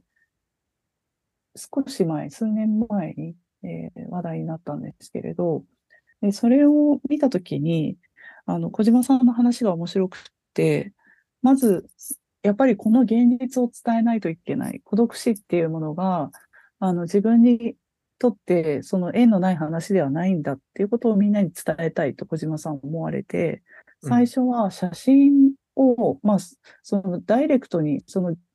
遺体が写ってるとかではないですけれど、あの、その現場の写真をこうポスターにして伝えるっていうことをされてたそうなんですけれど、そうしたときにかなり多くの人が、まあ、ちょっと直視できないとか、まあうん気持ち悪くなってしまうとか、あまり関わりたくないとか、なんかそういう反応だったですよね。だったらしいんですね。で、それを聞いて小島さんは、まあ、直接が難しいんだったらミニチュアにしてみようと考えられて、模型作りを一から独学で始められたんですね。うん。で、そうしたときに、やっぱりより多くの人が関心を持って見てくれるようになったし、うん。その、なんだ、孤独死っていうものの現場を再現することによって伝えたいことも、えー伝えられたように思うっていうふうにあの話されていて、それはすごい面白いなと思ったんですよね。うん。なんかその自分がこう経験したことのない状況にある人のことをこうドキュメントとしてではなくって、あくまでこうフィクションを通して、でもその現実に存在している人のこと、し存在していた人のことを想像するうん。っていうことって、やっぱりアートが持ち得る価値だと思うし、うん。なんかそれをすごいその、その現場を想像するっていう行為を鑑賞者が共有することによって、その、たとえ同じ時間に、その現場に、あ、同じ時間に展覧会を見ていなかったとしても、うんその鑑賞者の想像の間で、なんか世界を立ち上げられるんじゃないかなと思ったんですよね。うんでそれは例えば小島さんの孤独死の模型を見ていて、いろんなあのミニチュアでいろんなところが目に入るんですよね。その人が読んでた雑誌とか、なんかコンサートのチケットとか、うん。何かこう子供のあの写真とか、本当いろんな要素があるから、どんどんこう見ていくと、あ、こんな想像生活してたのかなとか、あ、こういう家族構成だったのかなとか、どんどん想像が立ち上がってくるんですけど、うん。でもその想像を立ち上げる行為って、まあ、もちろん一緒に見て喋りながらとかでも全然、あの、なんだろう、あの、いろんな多様なイメージが浮かんでくると思うんですけど、うん。別に必ずしも同じ時間を共にしていなかったとしても、立ち上がってくるんじゃないかなと思ったんですよね。うん。で、それ、そういう作品を集めて展覧会できないかなと思って作ったのが語りの複数性で、うん。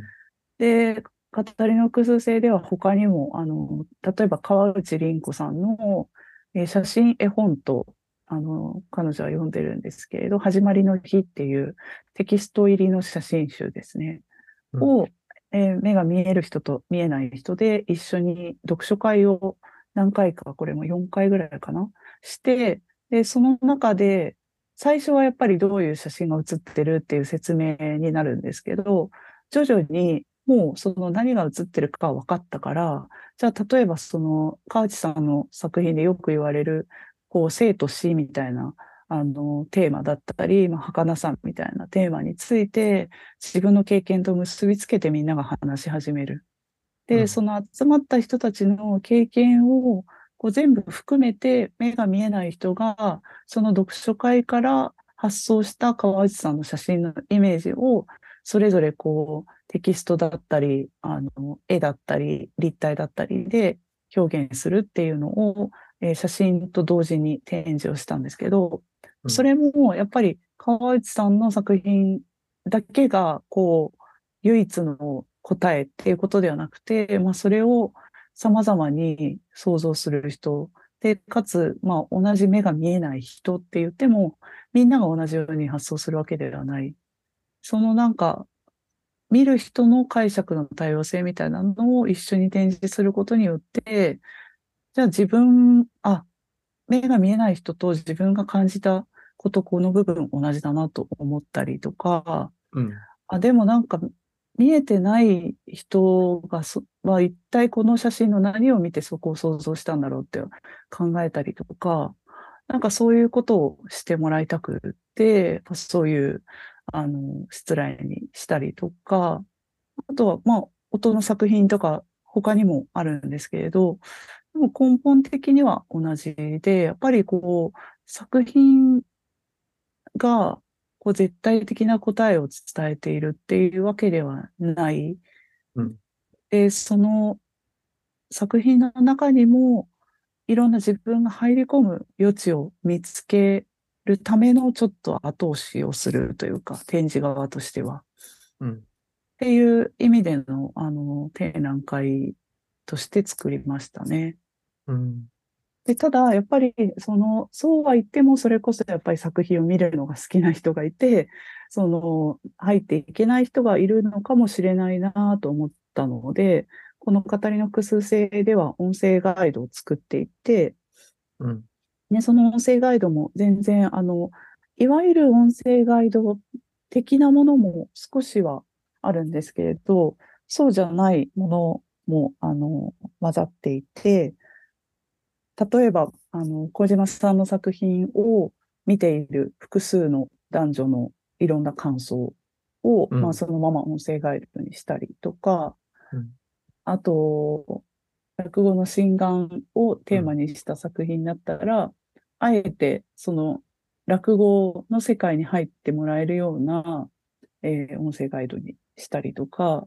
うん、何かこう、やっぱりそれも作品がこうですっていう解説ではなくて、一緒に見てる一人で、一応趣旨としては一人で来た人が一緒に見るパートナーとして音声ガイドがいるみたいな形で作っていました。で、それもある意味、こう、サブっていうよりは、ある種語りの複数性の一つの語りというか、として作ったっていう感じですね。はい。それも YouTube で見て、あの、聞いていただくことができます。うん。あの、音声ガイドをあの一緒に見るパートナーとしてっていう風な表現であったりとか、あるいはこう、サブというわけでもなくっていうあたりは、なんか、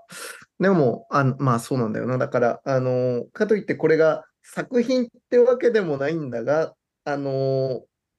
なんつったらいいんだろうな。この音声ガイドの立ち位置みたいなものが、あの、ぜ絶妙だなと思いながらちょっと聞いてたところでした。ああ、そうですね。なんか、うん、なんか、解説っていうのも、なんか音声ガイドをどう日本語で、あの、呼ぶのか問題をすごはいい考えていて、うんやっぱり音声、そもそもオーディオディスクリプションなので、音声ガイドって誤訳なんですよね。うん。で、お英語でも音声ガイドと、あ、オーディオガイドとオーディオディスクリプションって区別されてるんですよ。そうなんですね。面白い。はい。で、オーディオガイドはやっぱりこう見えてる前提で作品の背景について補足するものうんで、オーディオディスクリプションは、あの、視覚情報が得られない人に対して、それを補足するもの。なので、二つ分けて言葉があるのになぜ日本語では両方とも音声ガイドと言ってしまうのかっていう問題はすごく重要だなと思っていて、うん。やっぱりその音声ガイドっていうと、大体の人はその上野とか、あの、うんまあ大きい美術館で貸し出されている、うんその有名人がナレーションするような音声ガイドを思い浮かべると思うんですけど、うん。そこには視覚情報は一切含まれてないんですよね、未だに。そうなんですよね、本当に。そうなんです。うんあれ、本当にちょっと、あれ、音声ガイドを作ってる会社の方、どなたかがご存知だったら、ぜひ話したいなと思うんですけど、うん。あの音声ガイドに、一言二言、今目の前にあるのは、これぐらいの大きさの、例えば写真作品です、絵画作品です。で、何が映っていてっていうのを補足するだけで、全然アクセシブルになるのに、うん。それがないことで、やっぱり見えない人は、その背景説明されても、そもそもこれは何の作品なのかっていうことがわからないっていう状況に陥ってしまうんですよね。うんうんうんうん。いや、あの、僕もこれ、あの、耳で聞くアートのこの企画が立ち上がった時に、書店とかに走ったら、あの、ちょうど、あの、平置きで、音声ガイドで聞く名画とかって言って本があるわけですよ。うんうんうんはいではいはいなんか有名な声優さんがナビゲートしますとかって言って、お家はもう美術館なんて言って書いてあるわけですよね。で、はいはい試し聞きができるので、ちょっとそういう QR コード読んでみて、実際聞いてみたら、もうおっしゃる通りで、その作品自体のディスクリプションは全くないわけですよね。うんで、うん。ゴッホっていうのはこういう人生を送った人 で、なんかもうその作品の周辺にあるエピソードみたいなストーリーみたいなものはまああのなんかリッチに語られるわけですけどなんかその中心にあるはずであるべき作品そのものっていうものはなんかもうなんかずっと空洞のままというかすごくあのなんかアンバランスなこの音声ガイドのありようだなとは思っていたんですけど、あの今の本当お話しいただいて、なるほど、オーディオディスクリプションとオーディオガイドっていうものがあの区別されてあの設計されているっていう、あのそもそものその構造自体があの知らなかったので、ああ、なるほどなと思いましうんうんた。そうなんですよね。だから、例えば、あの、ちゃんとその配慮がある美術展だと、オーディオガイドとオーディオディスクディスクリプションが2種類用意されていて、うん一つの作品について両方どちらかまあ選んだりしながら聞くことができるっていうのが、あの、海外だと、あの、なんて言いましいいんでしょう、基本なんですけど、うん日本だとなぜかそこが、オーディオガイドだけが、あの、うんすごく、しかも、まあ、観光客向けというか、うんあの、ね、有名人がナレーションするとか、海外では絶対ないので、うん、そういうですよねふうに。ある種のうんもうこう、あの、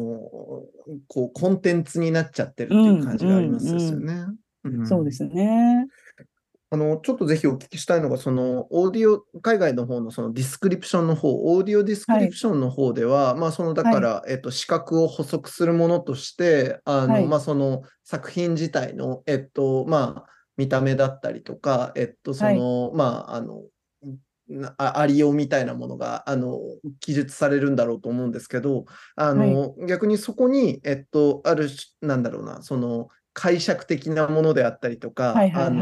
そういうサブエピソードみたいなものとかっていうのは、あの、どんな感じで混入されているのか、あるいはそこはもう全然きっぱりと入れられてないのかみたいなのはちょっと興味あるんですけど、ど、ど、どんな具合なんですか、これって。いや、これすごい面白いんですけど、あの、私、えっと、主にアメリカ、あ、イギリスも少しわかるか。あの、アメリカだと、あの、いわゆる音声ガイドの、うんまあ、父とされるうん、ジョエル・スナイダーっていう人がいるんですけど、へえ、面白い。その人が、まあ、ルールみたいなのを作っていて、でもめちゃくちゃ批判されてるんですよ。ほう。で、それは、で、私、ニューヨークに去年行ってたんですけど、うんあの、いろんな公園で、あの、私、片っ端からその音声ガイドだったり、字幕だったり使ってたんですけど、うん。えっと、高齢者の方が、その音声を拡張して聞くことができるあのデバイスは借りてたんですけど、うん。音声ガイあ、まあ、オーディオディスクリプションを借りてる当事者に一度も会わなかったんですよね。だから一体みんな、みんな使ってるんだろうかと正直思ってるんですけど、ただやっぱり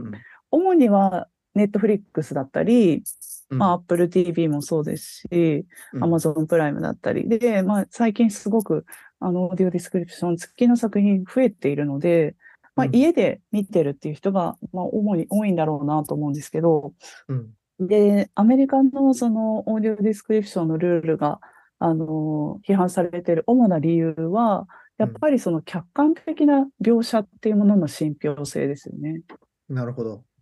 その音声ガイドそのものが、やっぱり、あの、最初に言ったように、音声ガイドって、その人が何を見てるかなんて、千差万別で、はい。その、そのどれが客観的なのかっていう、誰が決めるのかっていう話じゃないですか。うん。で、それが例えば映画だったらあるんですよね。やっぱりその主要な人物、絶対にその容姿を、そのディスクリプションすることなしに進められない、まあ、主人公だったりいるじゃないですか。ヒロインだったり。はい。うん。で、まあ逆に脇役ばっかりで ディスクリプションするわけにいかないじゃないですか。うんうんうんうんうん。とか、やっぱりそういうナラティブがあれば、それに対して何をディスクライブすべきかっていうことは必然的に決まってくるんですよね。うんうんうんうん。でも、それがない場合、例えばダンスだったり、うんそれこそ、あの、アート作品もそういうものもあると思うんですけど、うんうんうんそうなった時に、その客観的な描写を作れっていうことの怪しさ。うんうんうんうんで、しかもそれを客観的なものを聞いて、あの、視覚障害者が喜ぶと思っているのかみたいな当事者からの意見もあったりとか、なるほど。はい。だからやっぱり、あの、すごくこう、あ、さっきあの、音で見るダンスの時に、あの、一つすごく重要なことを言い忘れたなって今話してて気づいたんですけど、はい。あの、1年目の3つの音声ガイドあるんですけれど、その、どれが良かったか？うん。で、そのどこが良かったかみたいなのを、その場でももちろん聞いてますし、アンケートでも聞いてるんですけれど、うんそれですごく面白かったのが、どの音声ガイドがいいかっていう答えに、障害がそれほど関係なかったんですよね。というのも、例えば1番のネジさんの音声ガイドを選ぶ人は、やっぱり自分も一緒に踊っている気持ちになれるうん。から、良かったっっていう人が、あの、多くて、それは見えない人もそうなんです。うん。なるほど。で、2番目の音声ガイドだけは少し傾向があったかもしれないですけど、例えば中途失明の人うん。で、あの、やっぱりそもそも何が起こっているかを知りたい。うん、客観的なっていうのをカッコつきでって最初言ったんですけど、まあ、はい。一応何が起こっているかがわかるような音声ガイドが自分には必要だと思っている人は2番がいいって言いますし、うん。でもそれって別に見えない人だけじゃなくってうん、例えばダンス普段あまり見ないから、うん。そもそもこれの何を見るべきなのか、私が最初言ってたことかもしれないですけど、うん。なんか何が行われているのかを教えてほしいっていう人、それは見えていてもそういう人はいますよね。はい。そういう人は2番を選びますし、うんで、3番の安田さんの音声ガイドを選ぶ人は、そのダンスと一緒に自分は、まあ、ある種語りの複数性とつながるかもしれないですけど、事実っていうよりも、その世界に一緒に入り込んで想像したいっていう人は3番を選んでたんですよ。うん。うん。で、それは、その一緒に踊りたいとはまた違っていて、うんそのダンサーがいる世界に一緒に入りたいみたいな人。は3番っていうふうにすごい綺麗に分かれたんですよね。うん。で、それは、あの、アンケートでその属性も一緒に取ってたり、その感想共有の場で、その視覚障害の有無とか言ってもらってるので、まあそれと合わせて考えると、別に目が見えない人がみんな客観的な音声ガイドを望んでるかっていうと全然そうではないし、なるほど。うん、目が見えない人でも、やっぱり一緒に踊りたい人もいれば踊りたくない人もいる当たり前ですけど。うんうんうん。っていうのが改めて分かって、そこはすごく面白いし、音声ガイドにとってもすごく大きなヒントだなと思うんですよね。うーんいや、あの、田中さんのやっぱりその専門分野である、やっぱこのアクセシビリティ研究みたいなことと、まあはい。今のお話とやっぱ接続して考えるほどに、こはれ、やっぱあれですね、なんかその10羽人からげに、あの、うん。こうこれはこういうものですって言い切れないですね。もうめちゃくちゃ個別的な対応を一個一個やっぱり丁寧にきちんとあのやってい積み上げてってうんうんうん選択肢をとにかくたくさん提供できるようにいかにできるかっていうことなんだなってちょっとあのお聞きしながら思いました。そうですね。ただなんか、私も最初そう思ったんですけど、うん。今はまたちょっと考え方が変わってきていて、ほうほう。というのもなんか複数あるのが大事だって最初は思ってたんですね。うん。で、ただ、やっぱり複数用意するのってめちゃくちゃ大変じゃないですか。いや、あの現実的には不可能なんですよね。そう、そうなんですよ。で、うんやっぱり、あの、1年目の研究会のガイドも3、4時間を、あの、ね、6回も7回もやるってなったら、なかなかできないですよ。うんうんうん あの、普。通のプロジェクトだと。うん。で、そうなると、なんか逆に、こう、複数用意しないといけないっていうプレッシャーも、またアクセシビリティの足かせになるなと思っていて、で、やっぱり今、それを経て思うのは、まあもちろん複数できるんだったらあるに越したことないですけど、結局それも誰の目線に基づいた複数かっていうことになるんですよね。おっしゃる通りですね。うん。で、まあ、すっごいざっくりした分け方だと、例えば、生まれつき見た、あの、目が見えなくて、何かこう、視覚で世界を捉えたことがない人向けの音声ガイドと、あの、かつて見えていて、視力を失った方のための音声ガイドとかは、まあ、まあ、簡単な分け方であれば、あの、分けられると思うんですけど、でもやっぱり視覚障害だけがその人を作ってるってことは絶対にないので、まあ、うん。どういうその人が文化にいるのか、例えばスポーツがものすごい好きな人と、うん。まあ、美術館に行きまくってる人では全然その思考性違いますよね。うんうんうんうん。だからやっぱりその対象を障害で分けるっていうことにも違和感があって、うん。で、そうなっていくとやっぱ答えがなくなっていくんじゃないですか。うん。で、考えていって思うのは、やっぱり音声ガイドって叩き台でいいと思うんですよね。ほもちろんそれも自分がやる限りはクオリティを最大限高いものにしたいと思いますし、う。うん。あの、音声ガイドの可能性を感じてはいるんですけど、うんでもやっぱりさっき言ったように、その音声ガイドとそれを人がどう解釈したかを含めての音声ガイドっていうか、うんうんうん。音声ガイドだけで完結するってこと自体が多分、あの、限界がある。うんうん。その音声ガイドを一緒に聞いた人の解釈も知ることによって、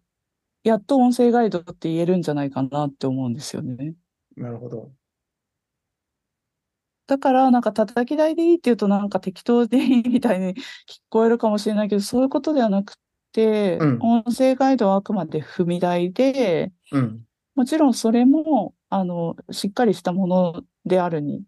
越したことはないけれども、ただ、うんやっぱりさっきのあの2年目で言ったように、完成させすぎると逆に人が立ち入れなくなる。うん。から、いい塩梅で止めて、うん。あとは聞く人に叩いてもらうっていうのがうん。理想のあり方なんじゃないかなと思います。そうですね。だから、あの、ちゃんとその聴取者の、あの、入り込む余白っていうもののさじ加減みたいなものを、はい。じ自覚的に采配して、で、はいあの、それを叩きとして、あとはもう好きに使っておくれよっていうはい。はい。感じに提示できればいいわけですね。はい。うん、でこれは割となんかあの耳で聞くアートってこの宿題ともかなりやっぱり接続する話だなと思うんですね。っていうのがやっぱアート鑑賞ってやっぱ本当にその要は一方向に向けてこれが答えだよってあの解説っていう言葉のな名とともにはいなんか提供してしまうことは一見簡単なんだけどなんかうんうんうん。それだけはしちゃいけないっていう倫理がやっぱ田中さんにも花田さんにもある、僕もにもあると思うからそうなった時にやっぱどのどのさじ加減で止めてあのその叩き台たるそのなんか提示ができるかっていうことがなんか結構あの重要なんだなっていうのを話を聞きながら思ったところで。花田さんどうですかってまたちょっとここで振っていいですか？うん、まさにまさに、もう私が聞きたいことを全部話してくれたって感じ。あの、な、なんですか？えっと、オオーソリティ化しちゃうことをうん注意深く注意深く、あの、避けようとしてらっしゃるんだなっていうのがよくわかりますね。うんうんおそうですね音声がどうとかの話以前に、キュレーターのモラルとして、その、オーソリティ化しちゃうっていうことを、その危険性をどう、どう避けるかっていう。そうですね。途中でガイド、音声ガイドの呼び名問題で、はいそこから派生して、そのキュレーターの立ち位置問題っていうのを考えてたんですけど、うんはい。ガイドとディスクプリクション、えディスクリクション、はい。のあり方として、例えば、まあ、ナビゲートっていうとまたガイドに近い気がしますけど、うん。ファシリテートとか、はいはいはい。あアジテート。うんうんうん。アジテートって言っちゃうとオーソリティ化しやすいかもしれないですけど。あとなんかソムリエとかコンシェルジュみたいなあり方、うん。そそういうキュレーションがありえないかなっていう、かうん勝手に妄想を広げてました。うん。なんか、う難しいなと思うのが、その、中心を置かないみたいなことはすごく心がけているんですけれど、はいでも一方で、その作りかけを見せられることの疎外感みたいなのを私はすごい感じていて、うんその、なんて言えばいいんでしょう。うーん、コミュニティアートとかでありがちだと思うんですけど、うん現場はすごい盛り上がってたんだろうなっていうのを想像させるはい展示ってあるじゃないですか。はいはい。それはそれで、ある種、そうじゃない人、そこに関わってない人をすごく遠ざけてるなと思うので、なんか作品としてのオートノミーはある程度大事だと思ってるんですよね。うんただそれが、その、うーん、自己完結してないことうんを一番重視してるかもしれないですね。うんうん開かれた部分を残して。はい。余白ですよね。うんうんうん田中さんの中でそのアクセシビリティの分野ではい。あのの目線からでもその音声ガイドのその叩き台的なそのさじ加減って、はい。なんかご自身の中で今これ数年ずっとやってこられてなんかはい。このぐらいの塩梅かなみたいなものってなんかこうユニバーサルなルールというかなんかこうこの感じってつかめ始めてる感じありますか？そうですね。来月出る、あのうん、とあるゲームのうん音声ガイドを私うん作ったんですね。すごい。うんで、それをやっててすごく思うのは、まあ本当にメディアによるんですよね。うん。で、やっぱりダンスの音声ガイド、まあそのダンスの音声ガイドも、例えばバレエなのか、コンテンポラリーダンスなのかで、全く音声ガイドのスタイルは違いますし、うん。バレエだったらもうちょっと、その、ポーズとか、あの、いわゆるフォーマットで、あの、形式だって作ることはできるじゃないですか。うんうん。でも、コンテンポラリーダンスの場合は、それがないから、もっとやっぱり抽象的にならざるを得ない。うんで、もちろん映画もフィクションなのか、ドキュメンタリーなのかでも全く違いますし、うん例えばゲームに関して言うと、まあ、今回その私が音声ガイドをつけるゲームが、いわゆるフルの音声ガイドがつく初めてのゲームになるんですね。うーん。で、過去にあの2020年に出たラストバースパート2っていうゲーム、あ、パート2じゃないや、えっと、パート2の後に出たパート1のリメイクっていうものが音声ガイドついてるんですけど、それって完全にフルでついてるわけではなくて、ゲームの中のムービーにあの音声解説が、あ、オーディオディスクリプションがついてるので、うん。今回あの私が作っている音声ガイドって、すべての動作に一応あの音声ガイドがつくんですよ。すごい大量なデスクリプション、めちゃくちゃ、本当になりますね。大変だったんですけど、でもなんかそれをやってて思ったのが、あの、面白いのは、うん。あの、本国の音声ガイドも一応参考までにもらったんですね。はい。で、日本とアメリカの音声ガイドの違い、これまさに文化を表してるなと思うんですけど、うん。日本の音声ガイドって、例えば、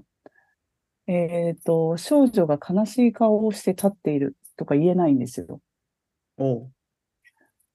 悲しいっていうのは、主観的な判断だっていうことですか？いや、というよりは、あの、うん鑑賞者の想像する楽しみを奪わないために、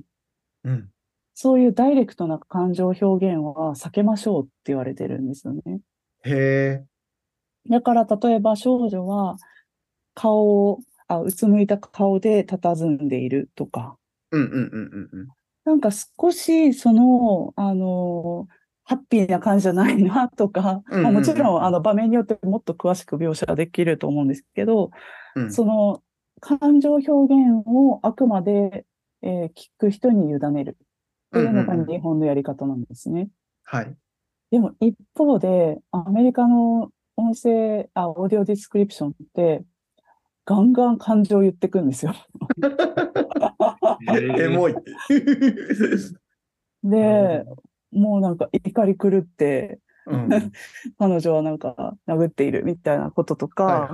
なんかね、すごい、それちょっと言い過ぎじゃないかなっていうぐらい。言ってくんですよね。うん。でも多分アメリカだと、まあそういう文化、自分のことはやっぱり自分で言っていく。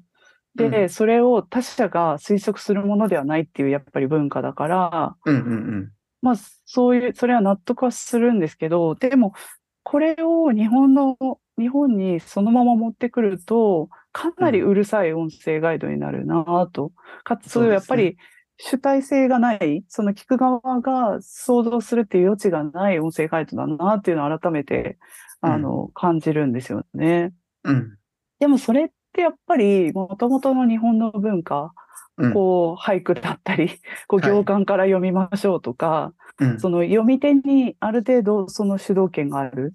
うん。っていう文化が支えている音声ガイドのルールだと思っていて、うん。そこはすごい大事にしたい部分だなと思うんですよね。うんうんうんで、特にゲームの場合は、私は一番アクセシビリティやりやすい分野だなと思っていて、うん。うん。やっぱりゲームって、そのプレイヤーが操作する。うん、で、選ぶっていう行為が、まあ、すごく、あの、明確にできますよね。うん、鑑賞するとき、例えばアート作品を鑑賞するときって、自分がその作品を選んで、何を見るかを選んだことって、まあ、うん選んでるんだけど、明示化されてないじゃないですか。はいはいはい。だから、それを選んだっていうことに自信を持ちづらいというか、うん。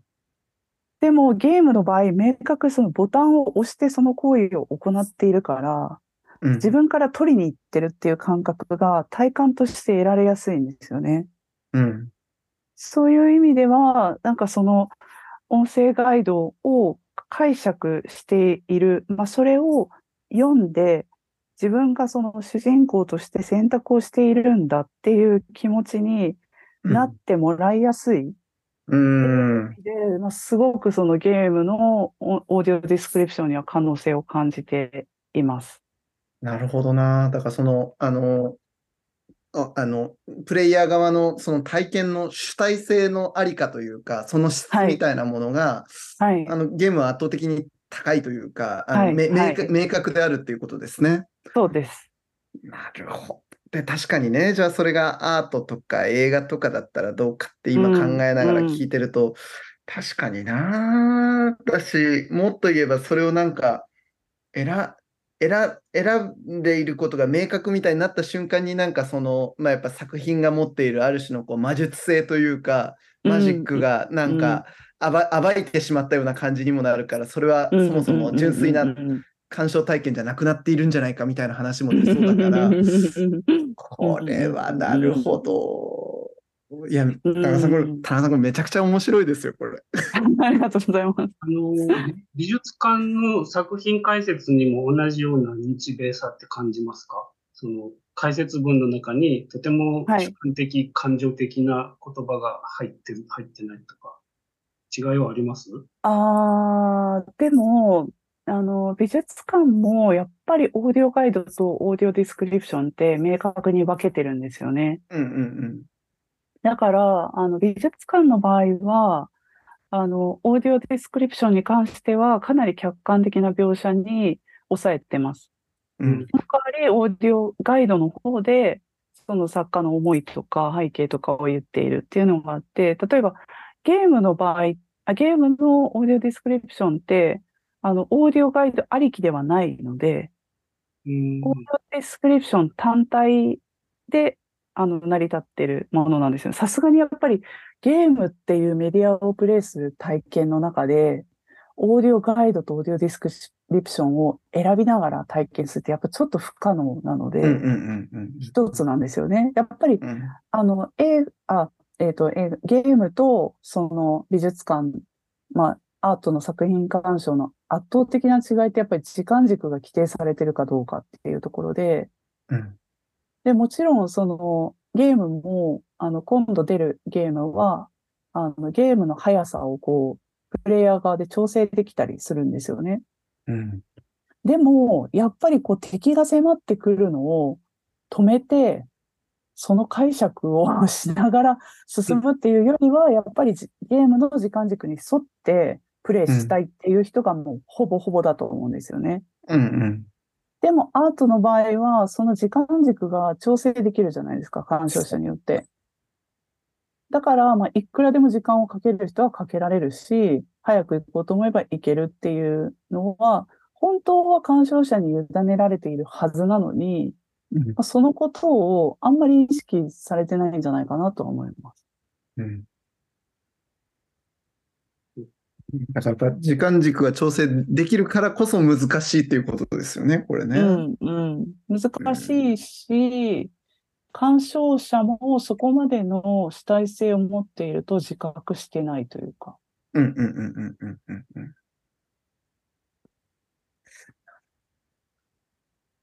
まあでも本当、あの主体性のありかは結構この、あの、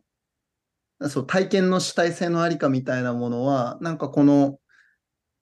オオーディオから入力して、その自分のなんかそのに認識に落としていくっていうことと、うん。結構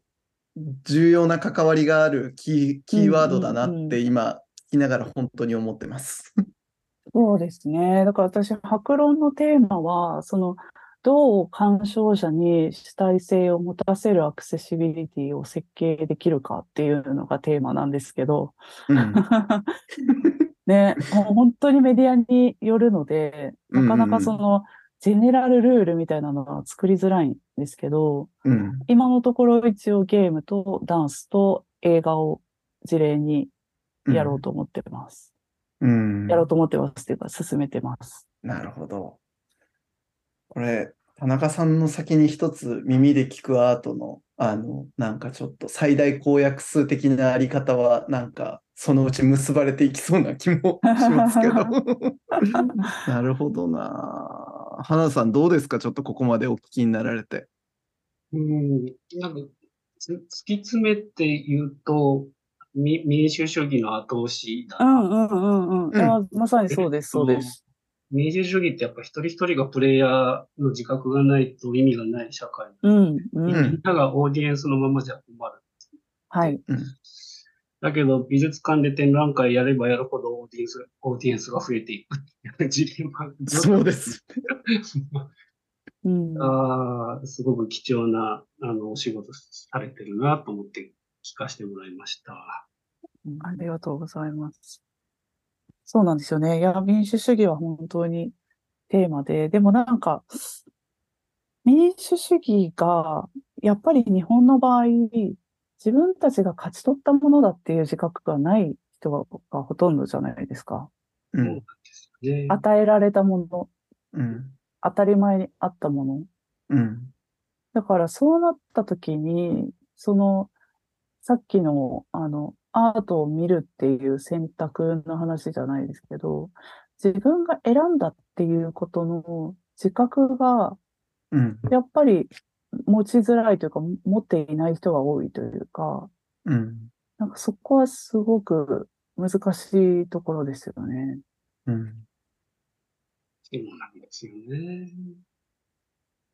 うん。まあ、あと、それこそその民主主義っていう言葉が出たときに思うのは、あの、それこそほ真の民主的な態度であるとすれば、やっぱりその、あの、さっき田中さんもおっしゃってましたけど、ご自身はそのダンスの見方が分かんなくて、どこ見たらいいか分かんないから、まあうん。ちょっとはやっぱりあの見るべき視点をインストラクションしてもらえた方がありがたかったみたいなお話されてあったじゃないですか。だから、その、まあ、ある種そのガイド的な、あの、その、ここ、ここ見るべきだよみたいなこととかっていうものを、ゆ誘導をされたいっていう人もまた同じく尊重されるべきでもあるっていうことだだから、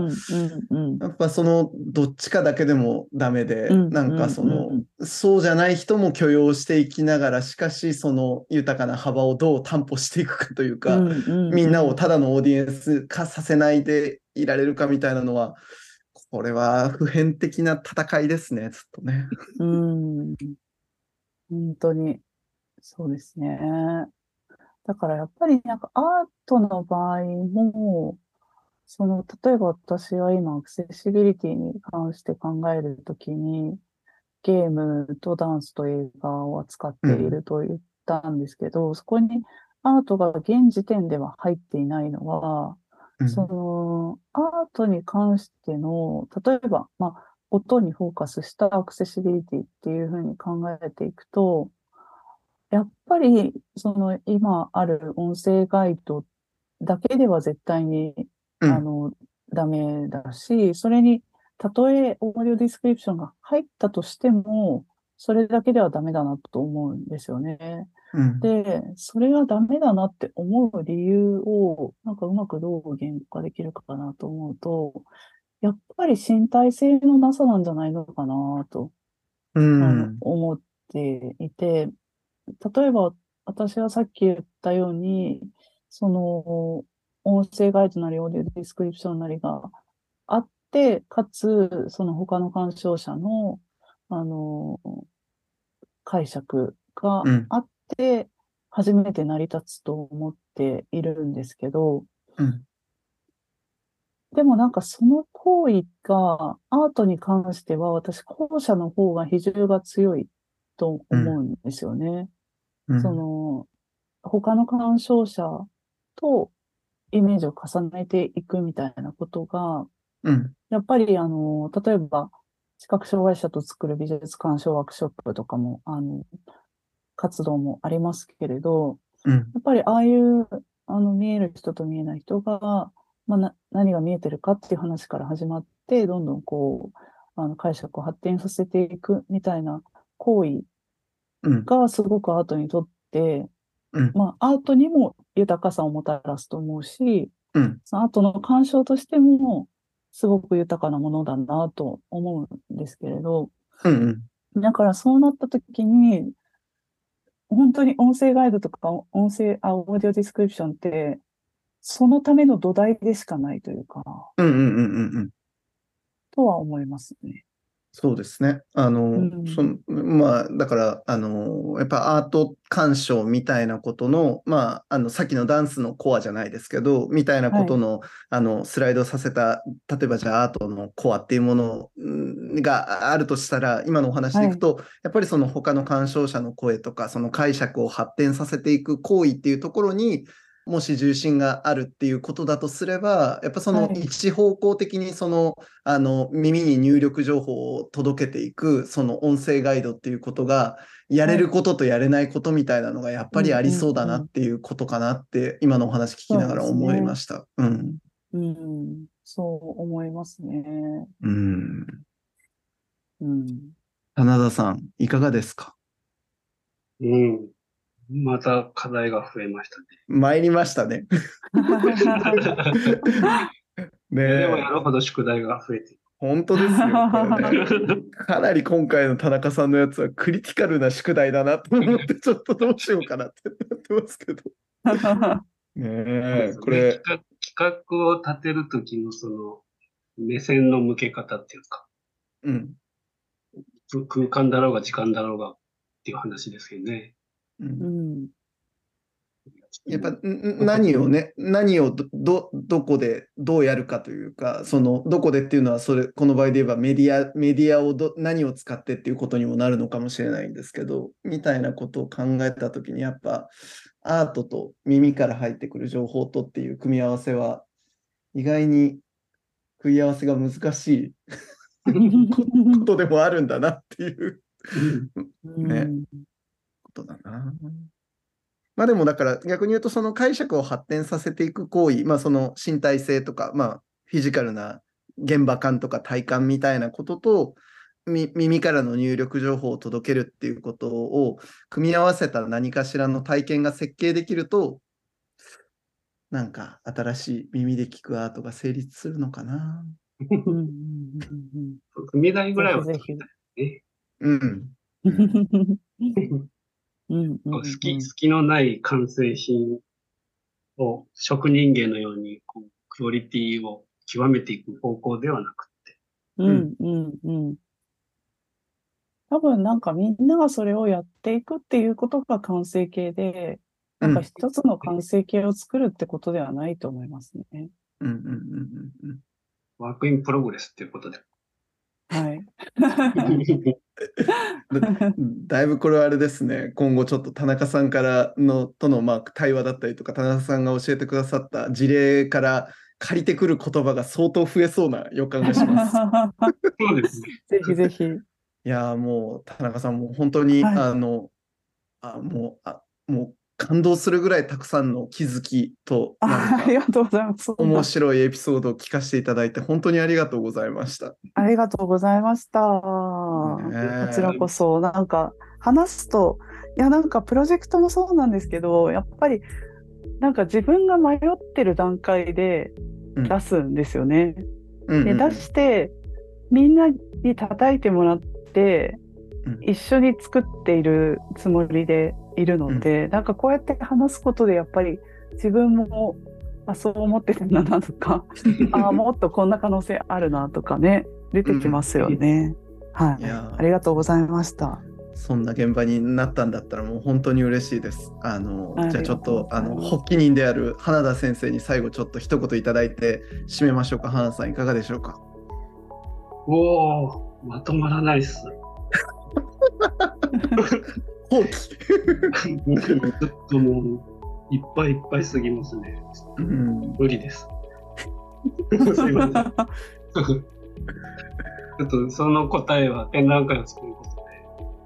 うんこ答えにさせてくださ い。ね、ということでございました。じゃあちょっと最後エンディングの、あのーお時間というところであのエンディングの、あのー案内をして終了したいと思います。えースマート佐賀モバイルアカデミー・オブ・アート2023耳で聞くアートでは、えー引き続きアートを届ける耳で聞くアート展準備室をお題として、えー6名のゲスト講師とのお話を、えー収録発信していきます。えー今回お聞きになってご興味を抱かれたリスナーの方は、ぜひその他のゲスト講師との放送回も、えーチェックしてみてください。YouTube に、えーアーカイブしていきます。